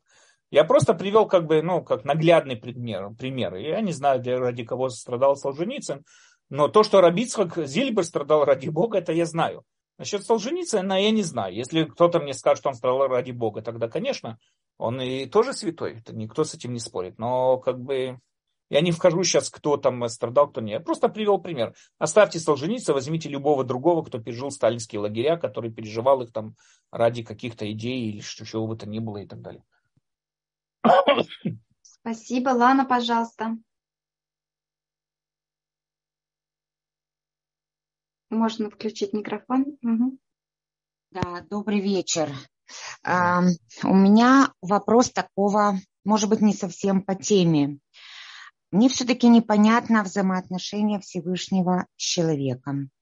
Вот если взять пример, который только что был с вопросом с Чернобылем, мне все-таки вот совершенно действительно непонятно, почему считается, что подобные человеческие поступки менее святые, или будем так говорить, менее, э, менее оцениваются Всевышним, чем восхваление в десятках Таилим его имени.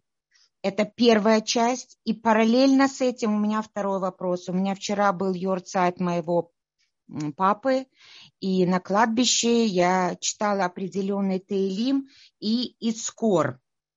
И э, я знаю вашу позицию по поводу важности намерения. Вот все, что делается в этом плане. И текст именно этого Искора мне абсолютно, ну, как бы не тоже сказать, нелогичен, непонятен. Мое намерение однозначно от э, то есть намерение стопроцентное сделать пожертвование в этот день. Но мне непонятно э, очень вот эта линия самого текста, когда начинается такая базарная, извините за сравнение, формулировка. Точно так, как есть в другом месте, когда идет Ашем, говорит, будете себя хорошо вести, буду делать то-то, не будете себя вести, не буду делать то-то. И здесь точно так же. Вспомни имя моего отца, такого-то, такого-то, и дальше идет в заслуг, как это, э, за то, что я, не связывая себя обязательством, сделаю там э, пожертвования. Но это и есть мое намерение. Почему мы опять здесь? Ну, я не понимаю этого текста. Ну вот объясните мне так доступно, чтобы я поняла, для чего в да. вот эти условия, вот эти, не понимаю я это, нет. Во-первых, первый вопрос насчет Чернобыля и так далее. Да заключается ответ простой. Ради чего сделали это они? Опять же, ни в коем случае это не принижается. Они герои. Я подчеркиваю, это не герои. Они пожертвовали своей жизнью ради спасения большого, большого количества людей. Но вопрос, зачем? И все, без вопроса. Оно должно уже сам вот нет, этот... конечно, это абсолютно, это нет, это абсолютно неверно. Нет. Конечно, это, это самый важный вопрос. Вот, и я и хочу Я вам приведу, нет, я вам приведу пример. Я вам да. приведу пример. Представьте себе, что вот как кто-то там попал под, э, не знаю, там в аварию какую-то, прибегает человек, его спасает, в последний миг рискуя своей жизнью, да. вытаскивает его из горящего дома, и тот ему говорит, большое тебе спасибо, ты меня спас. Он говорит, какое тебе большое спасибо, давай плати тысячу долларов. Да, ну... Я это сделал ради денег. Давай ну, деньги зачем плати. это? Зачем? Вот зачем? Ну, что значит зачем? В этом есть весь смысл. Что значит зачем? В этом есть весь смысл. Когда поступок, он моральный, во-первых, это как мы уже говорили про моральные поступки, это первое. Второе, то же самое здесь. Всегда есть какая-то определенная мотивация. Почему человек это делает? Человек, который там, не знаю, заканчивал где-то в Стокгольме в медицинский факультет и пошел, поехал, сейчас там бросил свою медицинскую карьеру кормить голодных детей в Африке. Молодец. Опять же, я ни в коем случае не принижаю этот поступок. Но вопрос, почему он это сделал? Ну что он считает, что это правильно. Опять же, я не принимаю, молодец, что он так считает. Есть другие, которые считают, что правильно, там, не знаю, выпить бутылку водки, а он считает, что правильно спасти людей, э, голодных людей в Африке. Но опять же, мотивация его заключается в том, что он так считает. Поэтому этот поступок не святой. Это поступок героический, но не святой. Он ничем не выделяется из того, что один считает, что правильно сделать так, другой считает, что правильно сделать по-другому.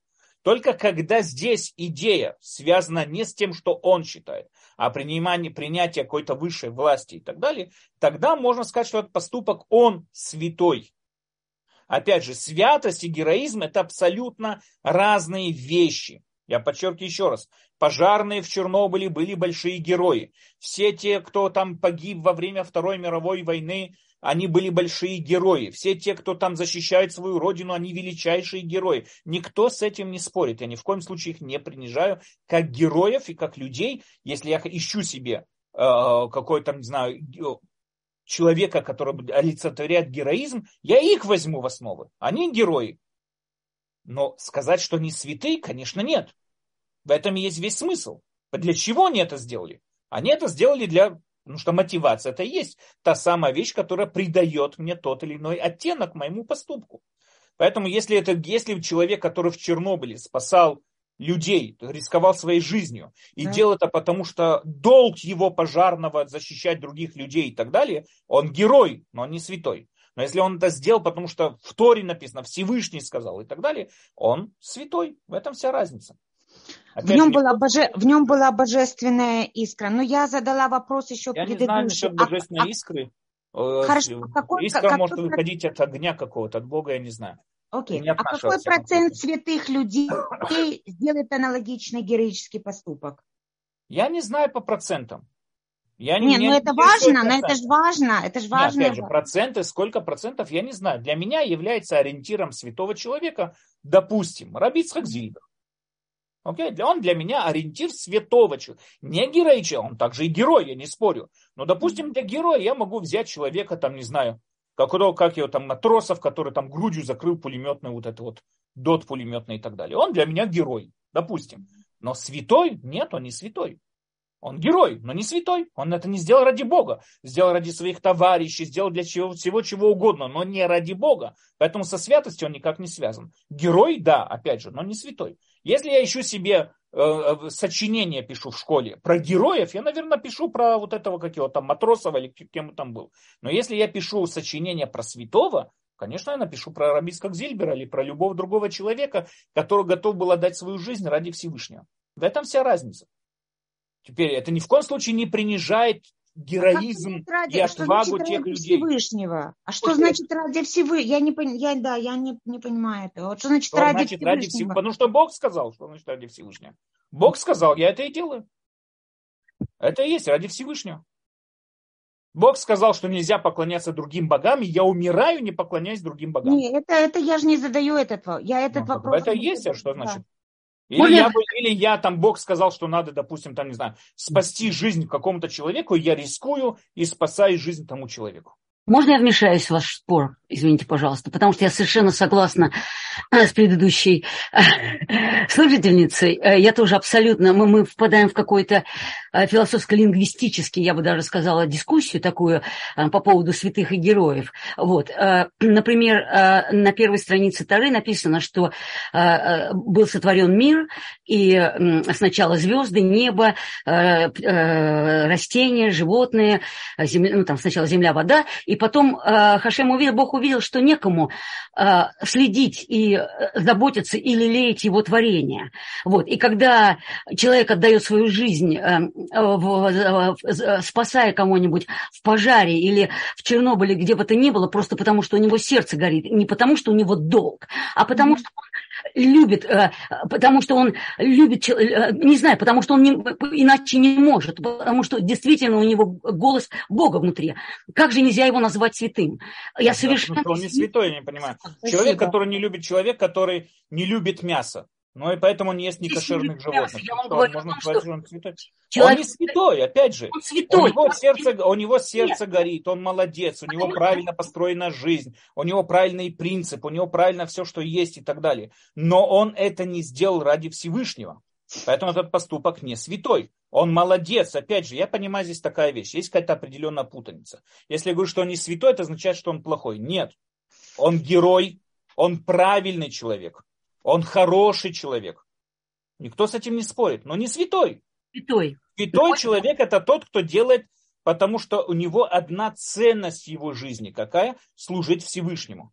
Ну так вот у этого пожарника... Если он... у него есть такая ценность, так он святой. Опять Конечно, же, потому, да, да практически все пожарники идут туда, чтобы спасать. Опять, я не вхожу, пожалуйста. Если вы так знаете, пожалуйста, значит они все святые. Тогда давайте тогда так э, договоримся, что не обязательно, то есть они могут не произнести, не произнести. Нет, меня не интересует, что они произносят. Он не я... должен кричать, я иду спасать ради Бога. Да. Когда он бросается в огонь и спасает человека, какая его мотивация? Спасти творение Божие, спасти, помочь Если другому. Если он это делает, потому что Бог так сказал, значит, он, он святой, все, на этом все Потому что ему сердце так сказала, в котором живет Бог. Я не знаю, кому, кто со своим сердцем разговаривает. Сердце – это орган, который качает кровь в организме человека. Я другое сердце не знаю. Но если он делает какой-то поступок. Душа сказала, хорошо. Да. Если он делает какой-то поступок, потому что он осознает, что этот поступок, то, что от него требует Всевышний, он святой. Это все, это понятная вещь. Если он делает по любым другим мотивам, э, девушка красивая горит в огне, да, богатый человек горит в огне, дракон злобный кого-то там сжигает, он пошел воевать с драконом. Не имеет значения, по какой причине он делает это, но это не связано со Всевышним, тогда в данной ситуации он просто не святой. Ну, хорошо, Понятно, так... он герой, но не святой. Тогда... Тот, кто боролся с, ради принцессы с Кощеем Бессмертным. Там, ну, да, или, ради, или ради зарплаты и так далее. Тогда мы пришли все-таки к какому-то общему знаменателю, что многие те, кого вы называете героями, идут в огонь, идут защищать Родину, идут защищать родных и близких, а, а, не говоря при этом высоких слов, а действительно потому, что у них... Меня не, не, интересуют слова. Меня, я не оцениваю даже человека. Я не знаю, почему и кто, как, почему погиб. Вполне может быть, что те пожарные в Чернобыле были многие из них святые. Я не знаю. Я просто привожу как пример. Когда человек совершает какой-то поступок, героический поступок, но у него мотивация связана с чем бы то ни было, но не связана со Всевышним, он не святой. Он герой, но не святой. Ну, тогда... Когда человек святой, то тот человек, который вся его жизнь посвящена одной ценности. Какой? Служить Богу. Хорошо, ну тогда опять мы немножечко вернемся к, лингвист, к нашей лингвистической дискуссии. То есть вы в своем э, э, так, ну, не, уроке, вы, вы как бы э, апеллировали, приводили примеры э, мотивации негативных, как бы деньги. Э, Нет, не обязательно. Почему? Любовь к другим людям. Он, он гуманист это, извините, но это уже, это уже высшая мотивация, это уже творение. может быть, но она с Богом не связана.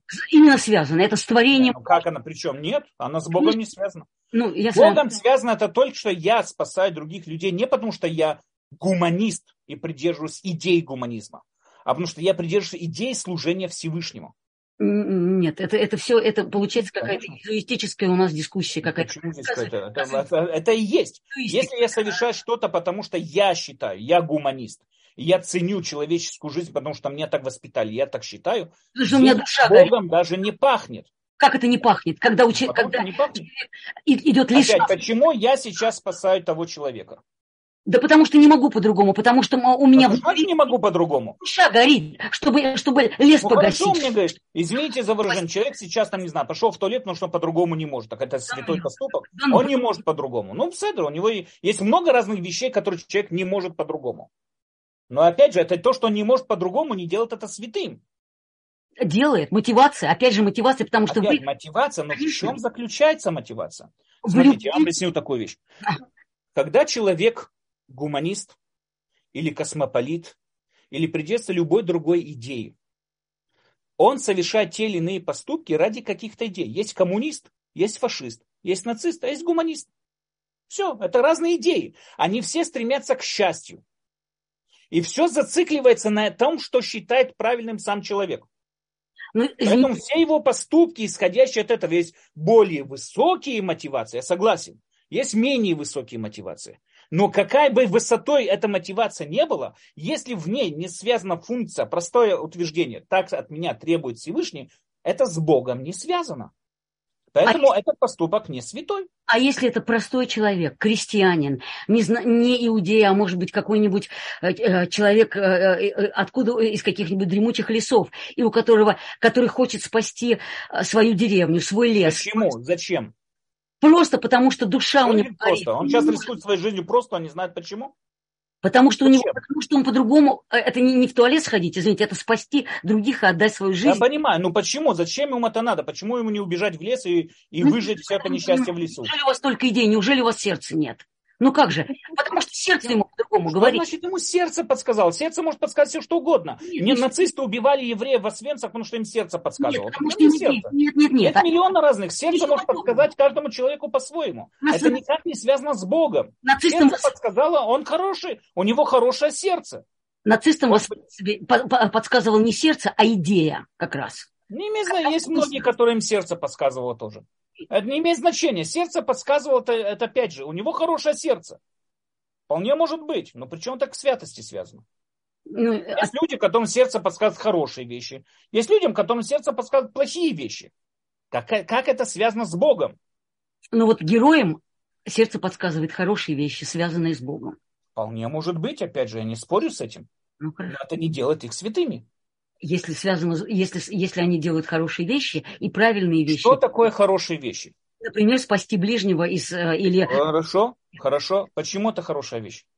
потому что человек спасает, э, жертвуя иногда своей собственной жизнью, Да. спасает Для другого, чего он это делает? Почему это хорошая вещь? Для чего он это делает? чтобы помочь Я, другому. не, я- вы повторяете, чтобы помочь, я понимаю. Но почему ему надо помогать? Почему ему не сидеть дома на диване? Потому что, может быть, ему Бог вложил эту душу в душу его. Значит, ему Бог вложил. Если ему Бог что-то вложил, значит, у него выбора нету. Как, по-вашему, святой это делает? Объясните, как святой это Святой это делает, потому что так сказал Бог. Что значит сказал? То есть он, э, ему В Бог Торе сказал, записано, мы в- глубоко верим в то, что написано в Торе, это истинное желание Всевышнего. В Торе прописано, или законами мудрецов прописано, что так надо делать, и именно из-за этого он это делает. а если в Торе конкретно не написано, пойди и погаси лес? Есть всегда хороший вопрос. Тогда мы обращаемся к представителям, мудрецам Торы, у которых есть правильно выработано сознание, интуиция. Они нам говорят, как надо себя правильно повести в данной ситуации. Вот вы сами отвечаете, сознание, интуиция. У каждого человека есть сознание, интуиция. Нет, не у каждого человека, нет.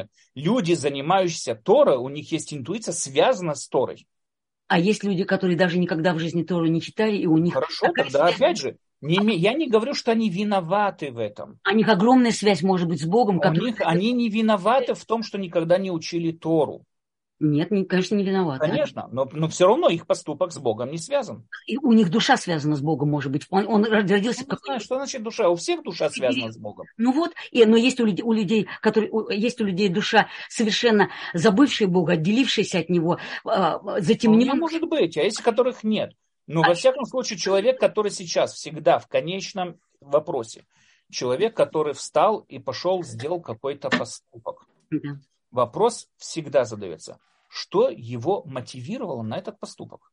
Любовь. Я вам привел пример. Двое человек. Да? Один спустились в кафетерий. Один пообедал, и второй пообедал.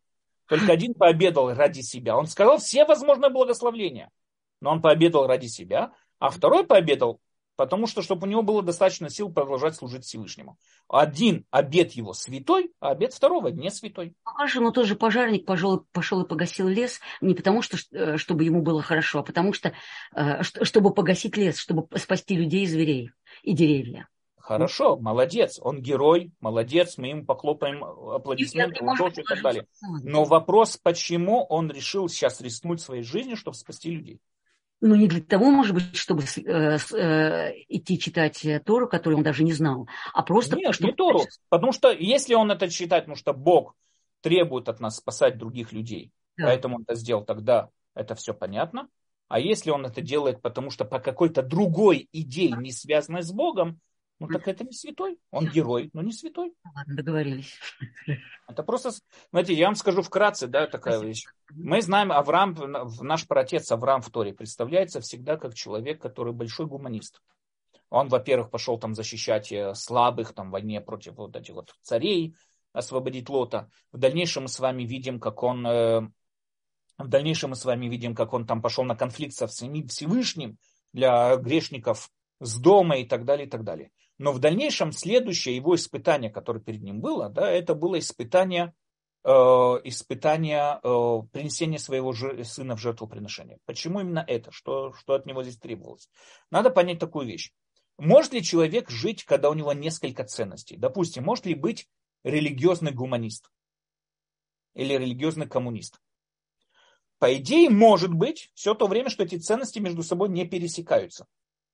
Но что происходит, если, например, его религиозные принципы превышают его гуманистические или, или сталкиваются с его гуманистическими принципами? И тогда человек должен решить, кто он на самом деле. Он богослужащий человек, богобоязненный человек, или он гуманист. И именно этот выбор был дан Аврааму. Когда Авраам проявился как гуманист, именно в следующий выбор, следующего контакта со Всевышним был именно тем, что он ему сказал принести своего сына в жертву. Почему именно такое жестокое испытание? Ответ очень простой. Здесь ему дали выбор. Ты гуманист и верующий. Но кто ты больше? Ты все-таки больше гуманист или больше верующий? И здесь Авраам выбрал более богобоязненный, поэтому он единственный, про кого Тора пишет, что он богобоязненный человек. Почему? Потому что он сейчас, он сейчас проявил то, что у него одна ценность, служение Всевышнему. То же самое, я подчеркиваю опять же, почему-то здесь у людей происходит какой-то, понимаю, какой-то нескладка и так далее. Герои, они герои, они большие люди, уважаемые люди. Мы им все будем там давать честь и хлопать в ладоши, будем отмечать день их гибели и все что угодно, и памятники им строить, и все что угодно. Они хорошие люди, но они не святые. У нас есть много хороших людей. Но они всегда совершали что-то хорошее в рамках тех самых принципов, в которые они верили. Но это не делает их святыми. Это все. Хороший человек, он, это то, что я хочу подчеркнуть, хороший человек, это еще не говорит, что он святой человек. Гуманист, он очень хороший человек, но он поступает и совершает определенные поступки в рамках своего гуманизма, в рамках своих убеждений. И как говорит там Сократ, все в конечном итоге приводит к счастью, если мы проверим, а зачем это надо, зачем это, зачем это, в конечном итоге счастье. А святой человек, Святой человек это тот, кто делает ради одной идеи. Просто одна простая идея. Бог. Я хочу приблизиться к Богу, я живу жизнью, связанной с Богом, я служу Богу. Больше другой идеи у меня нет. Это святой а? человек. Он выделил всю свою жизнь ради служения Богу. А Правда, счастье, а счастье других людей это сюда не... Опять же, если счастье других людей это связано с Богом, тогда да. Если нет, это по его убеждению. Хорошо, он хороший человек, он молодец, его можно приравнять к Деду Морозу и Санта-Клаусу, который всем раздает подарки. Они тоже заботятся о счастье других детей, но не святой. Рав Даниэль, у меня один такой короткий вопрос. Скажите, пожалуйста, если святой человек окажется в нот, э, в, как это, в экстренной ситуации, у него не будет времени ни пойти к мудрецам, ни написать письмо куда-то еще это самое. Он уже должен принимать решение. И эта ситуация непонятно прописана, гуманное решение, она непонятно прописана в 613 заповедях. Как вы считаете, как поступит этот человек? У него нет времени перелистывать эти 613 заповедей. Как он поступит? Я думаю, смотрите, если он совершит какой-то поступок, он может ошибаться в нем, но все равно он совершил в данный момент этот поступок, потому что он верил, что в это и есть желание Всевышнего, он святой человек.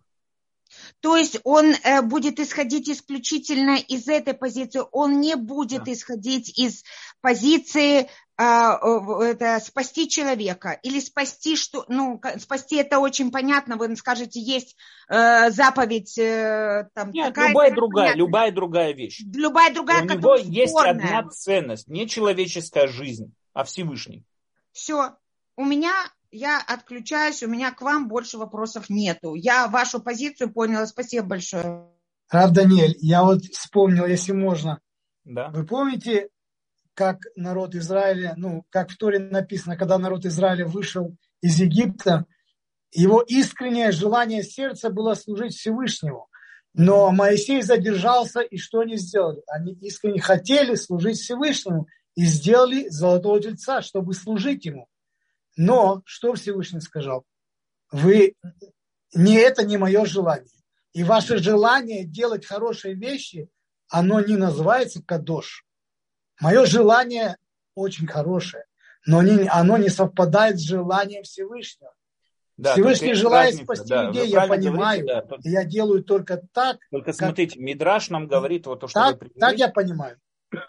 Да, но Мидраш нам говорит это простую вещь. Они не просто хотели служить золотому тельцу. Они сказали, этот телец доведет нас до цели.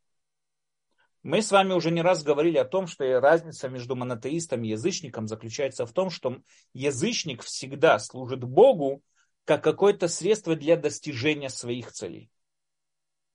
Поэтому это никогда не может быть святой мыслью. Да-да, я об этом и тоже мы... Да. мы Поэтому они, они хотели сделать тельца для того, чтобы довел их до цели не как объект служения, а да. а как путеводитель. У них не было вейза или там GPS, и поэтому они полагались на золотого тельца. То есть он должен был вот эту функцию играть, ввести их. И поэтому они это делали в рамках своих интересов. И да, на это сказал Бог, что это не его служение. Конечно, совершенно верно. Но также и все в нашей жизни. Все. Все в нашей да, жизни. Ну, да, должны, это, то есть должно, это не раз уже говорили мотивироваться об этом. Да, это, да, в наших... Совершенно верно. Мы уже не раз говорили об этом, о том, что разница между язычниками и монотеистом заключается в том, что язычник, он представляет собой мир, вот, что в нем много разных сил, которым он подчиняется, которых он должен задобрить. Я привожу всегда пример, как с коррумпированным чиновником. Я приношу ему конверт, чтобы с деньгами, для того, чтобы он продвинул мои интересы. Не потому что я его люблю, я его ненавижу, но я понимаю, что иначе я не справиться не могу. То же самое здесь. Я, как если если я язычник, я приношу какие-то жертвы, совершаю какие-то ритуалы, чтобы задобрить тех богов. Но я всегда это делаю ради своих интересов. Только человек, который принимает монотеизм, то есть абсолютную власть, которой подчиняется все, и поэтому он на себя принимает эту абсолютную власть, он монотеист, и тогда его служение может быть святым служением. Спасибо. Да, да спасибо вам. Все понятно. Я вот, я вот просто, если, может быть, я не прав, мне всегда э, Кадош, святой, э, в моей профессиональной деятельности всегда я ассоциирую, ну, как бы такой, э, не знаю, как, это, конечно, не сравнить, но аллегория может быть такая, что у меня есть какой-то специальный инструмент, что я им пользуюсь только один раз в год. Не, но он опять может же, быть маленький какой-то, невзрачный. Знаете, у охотника тоже есть охотничье ружье, да, которое он пользует один раз в год. Понятно, да? У охотника тоже может быть охотничье ружье, которое он использует. Но он специально предназначен, он кадош, О, отделенный только да, для этого. То есть, опять же, несет, несет какую-то идею, совершенно верно. Да, да. да только все. надо понять такую вещь. Не все, что несет какую-то идею, оно святое. А именно, когда несет на себе святую идею. Что такое святая идея? Та идея, которая выделяется из всех остальных идей, которыми вот обладает человек. Например, гуманизм, да, да, да. социализм то есть служение Богу. Тогда, когда этот предмет используется для служения Богу, он святой все то время, что он используется ради этой цели. Да, да, да. Отлично. Может, даже то он невзрачный какой-то, даже и не блестит. Но он да. кадош, он отдельный да. только для этой цели. Совершенно верно. Спасибо, да. С удовольствием.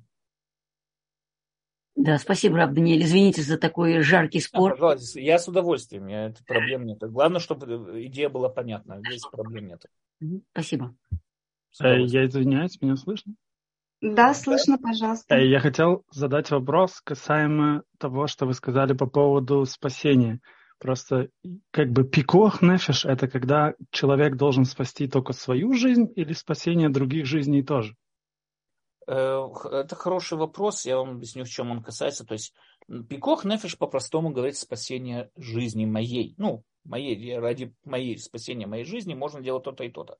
Теперь, если, допустим, там спасение какого-то человека требует нарушения запретов Торы, тоже совершается, кроме трех вот этих страшных запретов, тоже совершается. То есть, например, кого-то надо в субботу спасти жизнь кого-то, мы нарушаем смело субботу для спасения его жизни, это да.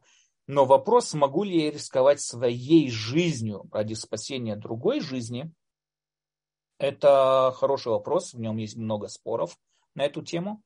Э, по-простому, да. То есть, скажем так, я не буду входить в все эти тонкости, но по-простому, да, и даже есть мудрецы, которые это учат из Эстер, которая, скажем так, отдала свой грядущий мир тем, что она жила с царем неевреем, а Хашврошем для спасения еврейского народа. И тем самым образом оттуда учит, что если она готова была пожертвовать своим грядущим миром, тем более мы можем пожертвовать своей жизнью. Но есть мудрецы, которые говорят, что Знаете, где-то проявился, я помню, этот спор был, э, когда во время Второй Ливанской войны была ситуация, когда там солдаты зашли в какой-то переулок в ливанском городе, и террористы бросили туда гранату, этот переулок. И только командир взвода увидел это, солдаты не видели, он мог убежать, он был последний, замыкающий.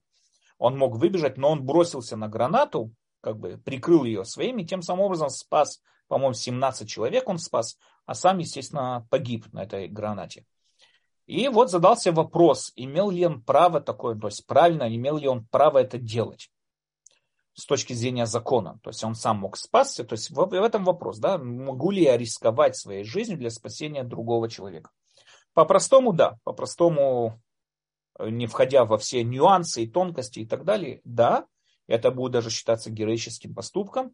Но, но будет же, ли это святым поступком? Потому что вы сказали, вот, что если... Верный вопрос. Если он это сделал, потому что он верил, что это то, что от него требует Всевышний, то есть он, его мотивация здесь была указ Всевышнего, тогда это также становится еще и святым поступком, конечно. А, а если это какой-то простой человек, и, допустим, он не сильно Нет, задумывался? Почему должен быть э, какой-то непростой человек?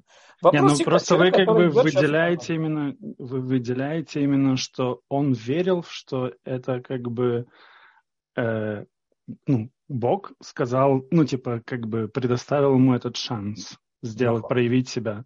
Да. То а если он просто не пытался то, спасти людей? Он, вопрос, смотрите, вопрос всегда, любой вопрос, любой поступок, надо понять его мотивацию. Для чего человек это сделал? Я всегда, знаете, привожу пример человека, представьте себе, его ранило, не знаю, в руку. И он там для того, чтобы остановить кровотечение, нацепил тфилин. И случайно у него получилось кошерно одетый тфилин. Можно ли сказать, что он выполнил заповедь одевания тфилина?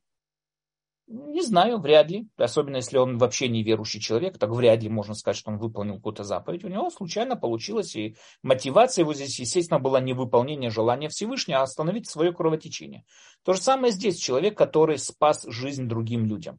Он молодец, опять же, я подчеркиваю, он молодец, он герой, ему там руку пожать и медаль вручить, и все как следует. Никто с этим не спорит. Не, не, я, у меня мой вопрос именно был в том, да. Если вот он знает о том, что есть такая вещь, как бы есть такой принцип, как пикуах нефиш, и вот он следует этому принципу пикуах нефиш, то, как он его понимает, то в да. этом случае он только герой или что-то больше, что он реально Нет, верил, если он это он... сделал, потому что он думает, что Всевышний сказал, что это правильный поступок, он молодец. Он okay. святой человек. Окей, okay, спасибо. Я просто хотел Опять, понимать, как, да, бы, как вы это дефинируете. Да, я просто хочу подчеркнуть, я вижу, что э, у людей это вызвало как-то что-то непонимание такое. Я хочу подчеркнуть простую вещь. Смотрите, святой поступок – это тот поступок, который в конечной цели я его сделал по одной простой причине. Какой? Так требует Бог. Все. Все остальные поступки можно называть хорошие, добрый, героический, э, супер там героический, которых более героических быть не может. Все что угодно можете на него назвать, но со святостью он не связан. Скажите, пожалуйста, так, еще один вопрос по поводу вопрос. террористов. По поводу террористов. Сейчас, Их да. как раз ведет вот именно эта мысль. Они кидаются на кучу людей именно потому, что убеждены, что так хочет Бог. У них нет ничего гуманного. Да, простите. Э, да, сейчас, Мой вопрос да, именно да, был, да. если как бы человек именно использует пикох нафиш, что это как раз и есть то, что вы говорите, что это то, что требует от него Бог? Да, если он это делает, ну что это пикох нафиш, то есть он принимает okay. как, как обязанность требования Торы, тогда да. Окей, okay, спасибо большое. Да, и кто здесь, извините, кто, Лана задала вопрос? Да, Что? да. Еще да. раз, что ваш вопрос? Вопрос такой, если вы говорите, что самое главное, первоочередное, чтобы это делалось во имя э, Бога, и э, человек был уверен, что он делает только поэтому, так террористы как раз действуют именно по этой, те, которые обучены, они глубоко убеждены, что они это делают сто процентов во имя желания Всевышнего. Тогда весь гуманизм отходит в сторону, они молодцы. Нет, я не сказал, что они молодцы. Ну, Потому бы... что в данной ситуации, в данной ситуации, смотрите, в данной ситуации человек должен понимать, да, у нас есть такая заповедь, ну, Мишна, извините, заповедь написана, Эна Марец Хасид, да, то есть человек, который неграмотно, он никогда не может дойти до уровня Хасида или стать святым. Мы должны четко понимать, что именно от нас, ну, как минимум в рамках законов, которые от нас требует Бог, что именно от нас требуется. Конечно, Тора нам запрещает убивать невинных людей, Тора нам запрещает совершать теракты против мирного населения, и поэтому я не могу прийти и заставить сказать, что я совершаю святой поступок, потому что он изначально по определению своему против всего того, что нам заповедовал Всевышний. И поэтому я могу, я опять же, смотрите, секунду, я хочу подчеркнуть, то, что они утверждают, что они совершают святые поступки, само утверждение, оно может быть верным, если мы докажем, что по-настоящему соответствует там, требованию Всевышнего. Это да. Только мы знаем с вами, что это не святой поступок, потому что он не соответствует требованиям Всевышнего. Все, спасибо. Я смотрю, мы уже на час перевели время. Я уже, мне уже неудобно. Спасибо большое. Мы прекратим уже сегодня. Извините. Главное, это был отличный вопрос и отличный ответ. Спасибо. Ой, мне уже очень неудобно, мне уже очень неудобно, поэтому извините, пожалуйста, все. Все вам в порядке, все спасибо. хорошо, все в порядке. Главное, спасибо. чтобы все было понятно. Это самое главное. Ваша позиция Я готов спорить до трех часов ночи. Там Тиферет уже пойдет спать, но главное, чтобы всем было все понятно. Все, спасибо большое. Всего хорошего. Раб Даниэль, спасибо огромное за урок. Были здесь на YouTube тоже похожие вопросы, но я думаю, что все получили ответ. Но если хотите, я зачитаю. И уже Вопрос. Угу. Если человек, совершивший поступок, не знаком с понятием Бог, спасает тысячу человек, а другой человек задержал вора ради Творца, значит, исходя, первый не святой, а второй человек святой. Все Правильно? Да, все совершенно, все совершенно верно. Угу. Да, опять же, я не сравниваю героические поступки. Естественно, тот, кто спас тысячи людей, он может быть более героический человек. Ему более высокий памятник поставим. И все, может быть, в честь него назовем праздник, все что угодно. Но это не святой. Святость надо понимать, что собой. Вот то, что мы сегодня пытались объяснить, что такое святость. Святость это носитель какой-то идеи. Если этот поступок не является носителем какой-то идеи, определенной идеи, он не святой. Поэтому он правильный поступок, героический поступок, молодец поступок, все что угодно, но не святой.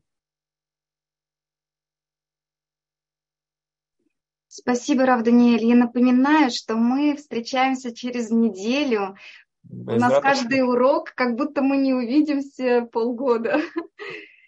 Все хорошо, всего всем хорошего и без раташем, да. Еще раз я хочу подчеркнуть, смотрите, если у кого-то возникнут вопросы, у меня есть группы, которые я веду от Улдот э, WhatsApp и Telegram, и там, наверное, есть контакты, я не знаю, там надо знать, да, поэтому присылайте мне вопросы на контакты. Я обязательно, не всегда у меня есть время, честно вам скажу, отреагировать на все, я получаю большое количество вопросов, но я стараюсь э, ответить, и поэтому если у вас возникают вопросы, присылайте мне на Telegram, на WhatsApp и так далее, и так далее. Поэтому постараюсь ответить на эти вопросы. Окей, всего всем хорошего и до следующей встречи. До свидания. Да, до свидания. Спасибо огромное. Здесь у нас в вопросах и ответах еще возникли некоторые вопросы. Ну, давайте один хотя бы зачитаем, а то okay. мне неудобно. Э, Рав Даниэль, как нужно понимать фразу «Дерех эрец кадмалия тура», если мораль проистекает только из Торы? Дерех эрец – это не мораль. Это часто люди путают. Дерех эрец – это не мораль. По-настоящему честно скажу, что Дерех эрец – это... Мне самому четко непонятно, что это означает само по себе Дерех эрец. Но я понимаю, что Дерех эрец – это, как сказать, эм, понимание, как правильно себя вести, адекватное поведение. Вот, вот. Дарахец – это адекватное поведение. Понимание, как себя правильно вести в отношениях других людей в обществе. То есть это не мораль, это не это, это именно э, понимание, как себя правильно вести.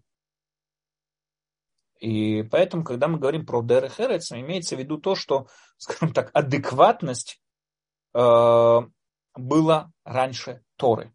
У нас по-настоящему, знаете, откуда взялся этот источник Дерехерец Кадмали Тора? Меня когда-то по-настоящему заинтересовал этот вопрос, я его долго искал, не мог найти. Есть где-то воспомина, вспоминается в Мидраш Раба, есть такой Мидраш, где от имени, там, не помню, кого-то мудреца написано, там, сколько-то тысяч лет до Торы уже был Дерехерец, так называется. Я понимаю, что речь идет о том, что в первую очередь надо быть адекватным, понимаете, надо понимать, где, когда и в какой ситуации надо выполнять ту или иную заповедь, скажем так, да, то есть надо быть чутким к окружающей среде. Это имеется в виду Дерхерец Кадмалитура. Дерхерец переводится, я понимаю, как, как э, э, вот это вот адекватность. Адекватность в отношении к обществу, а не, не мораль. Мораль это что-то другое.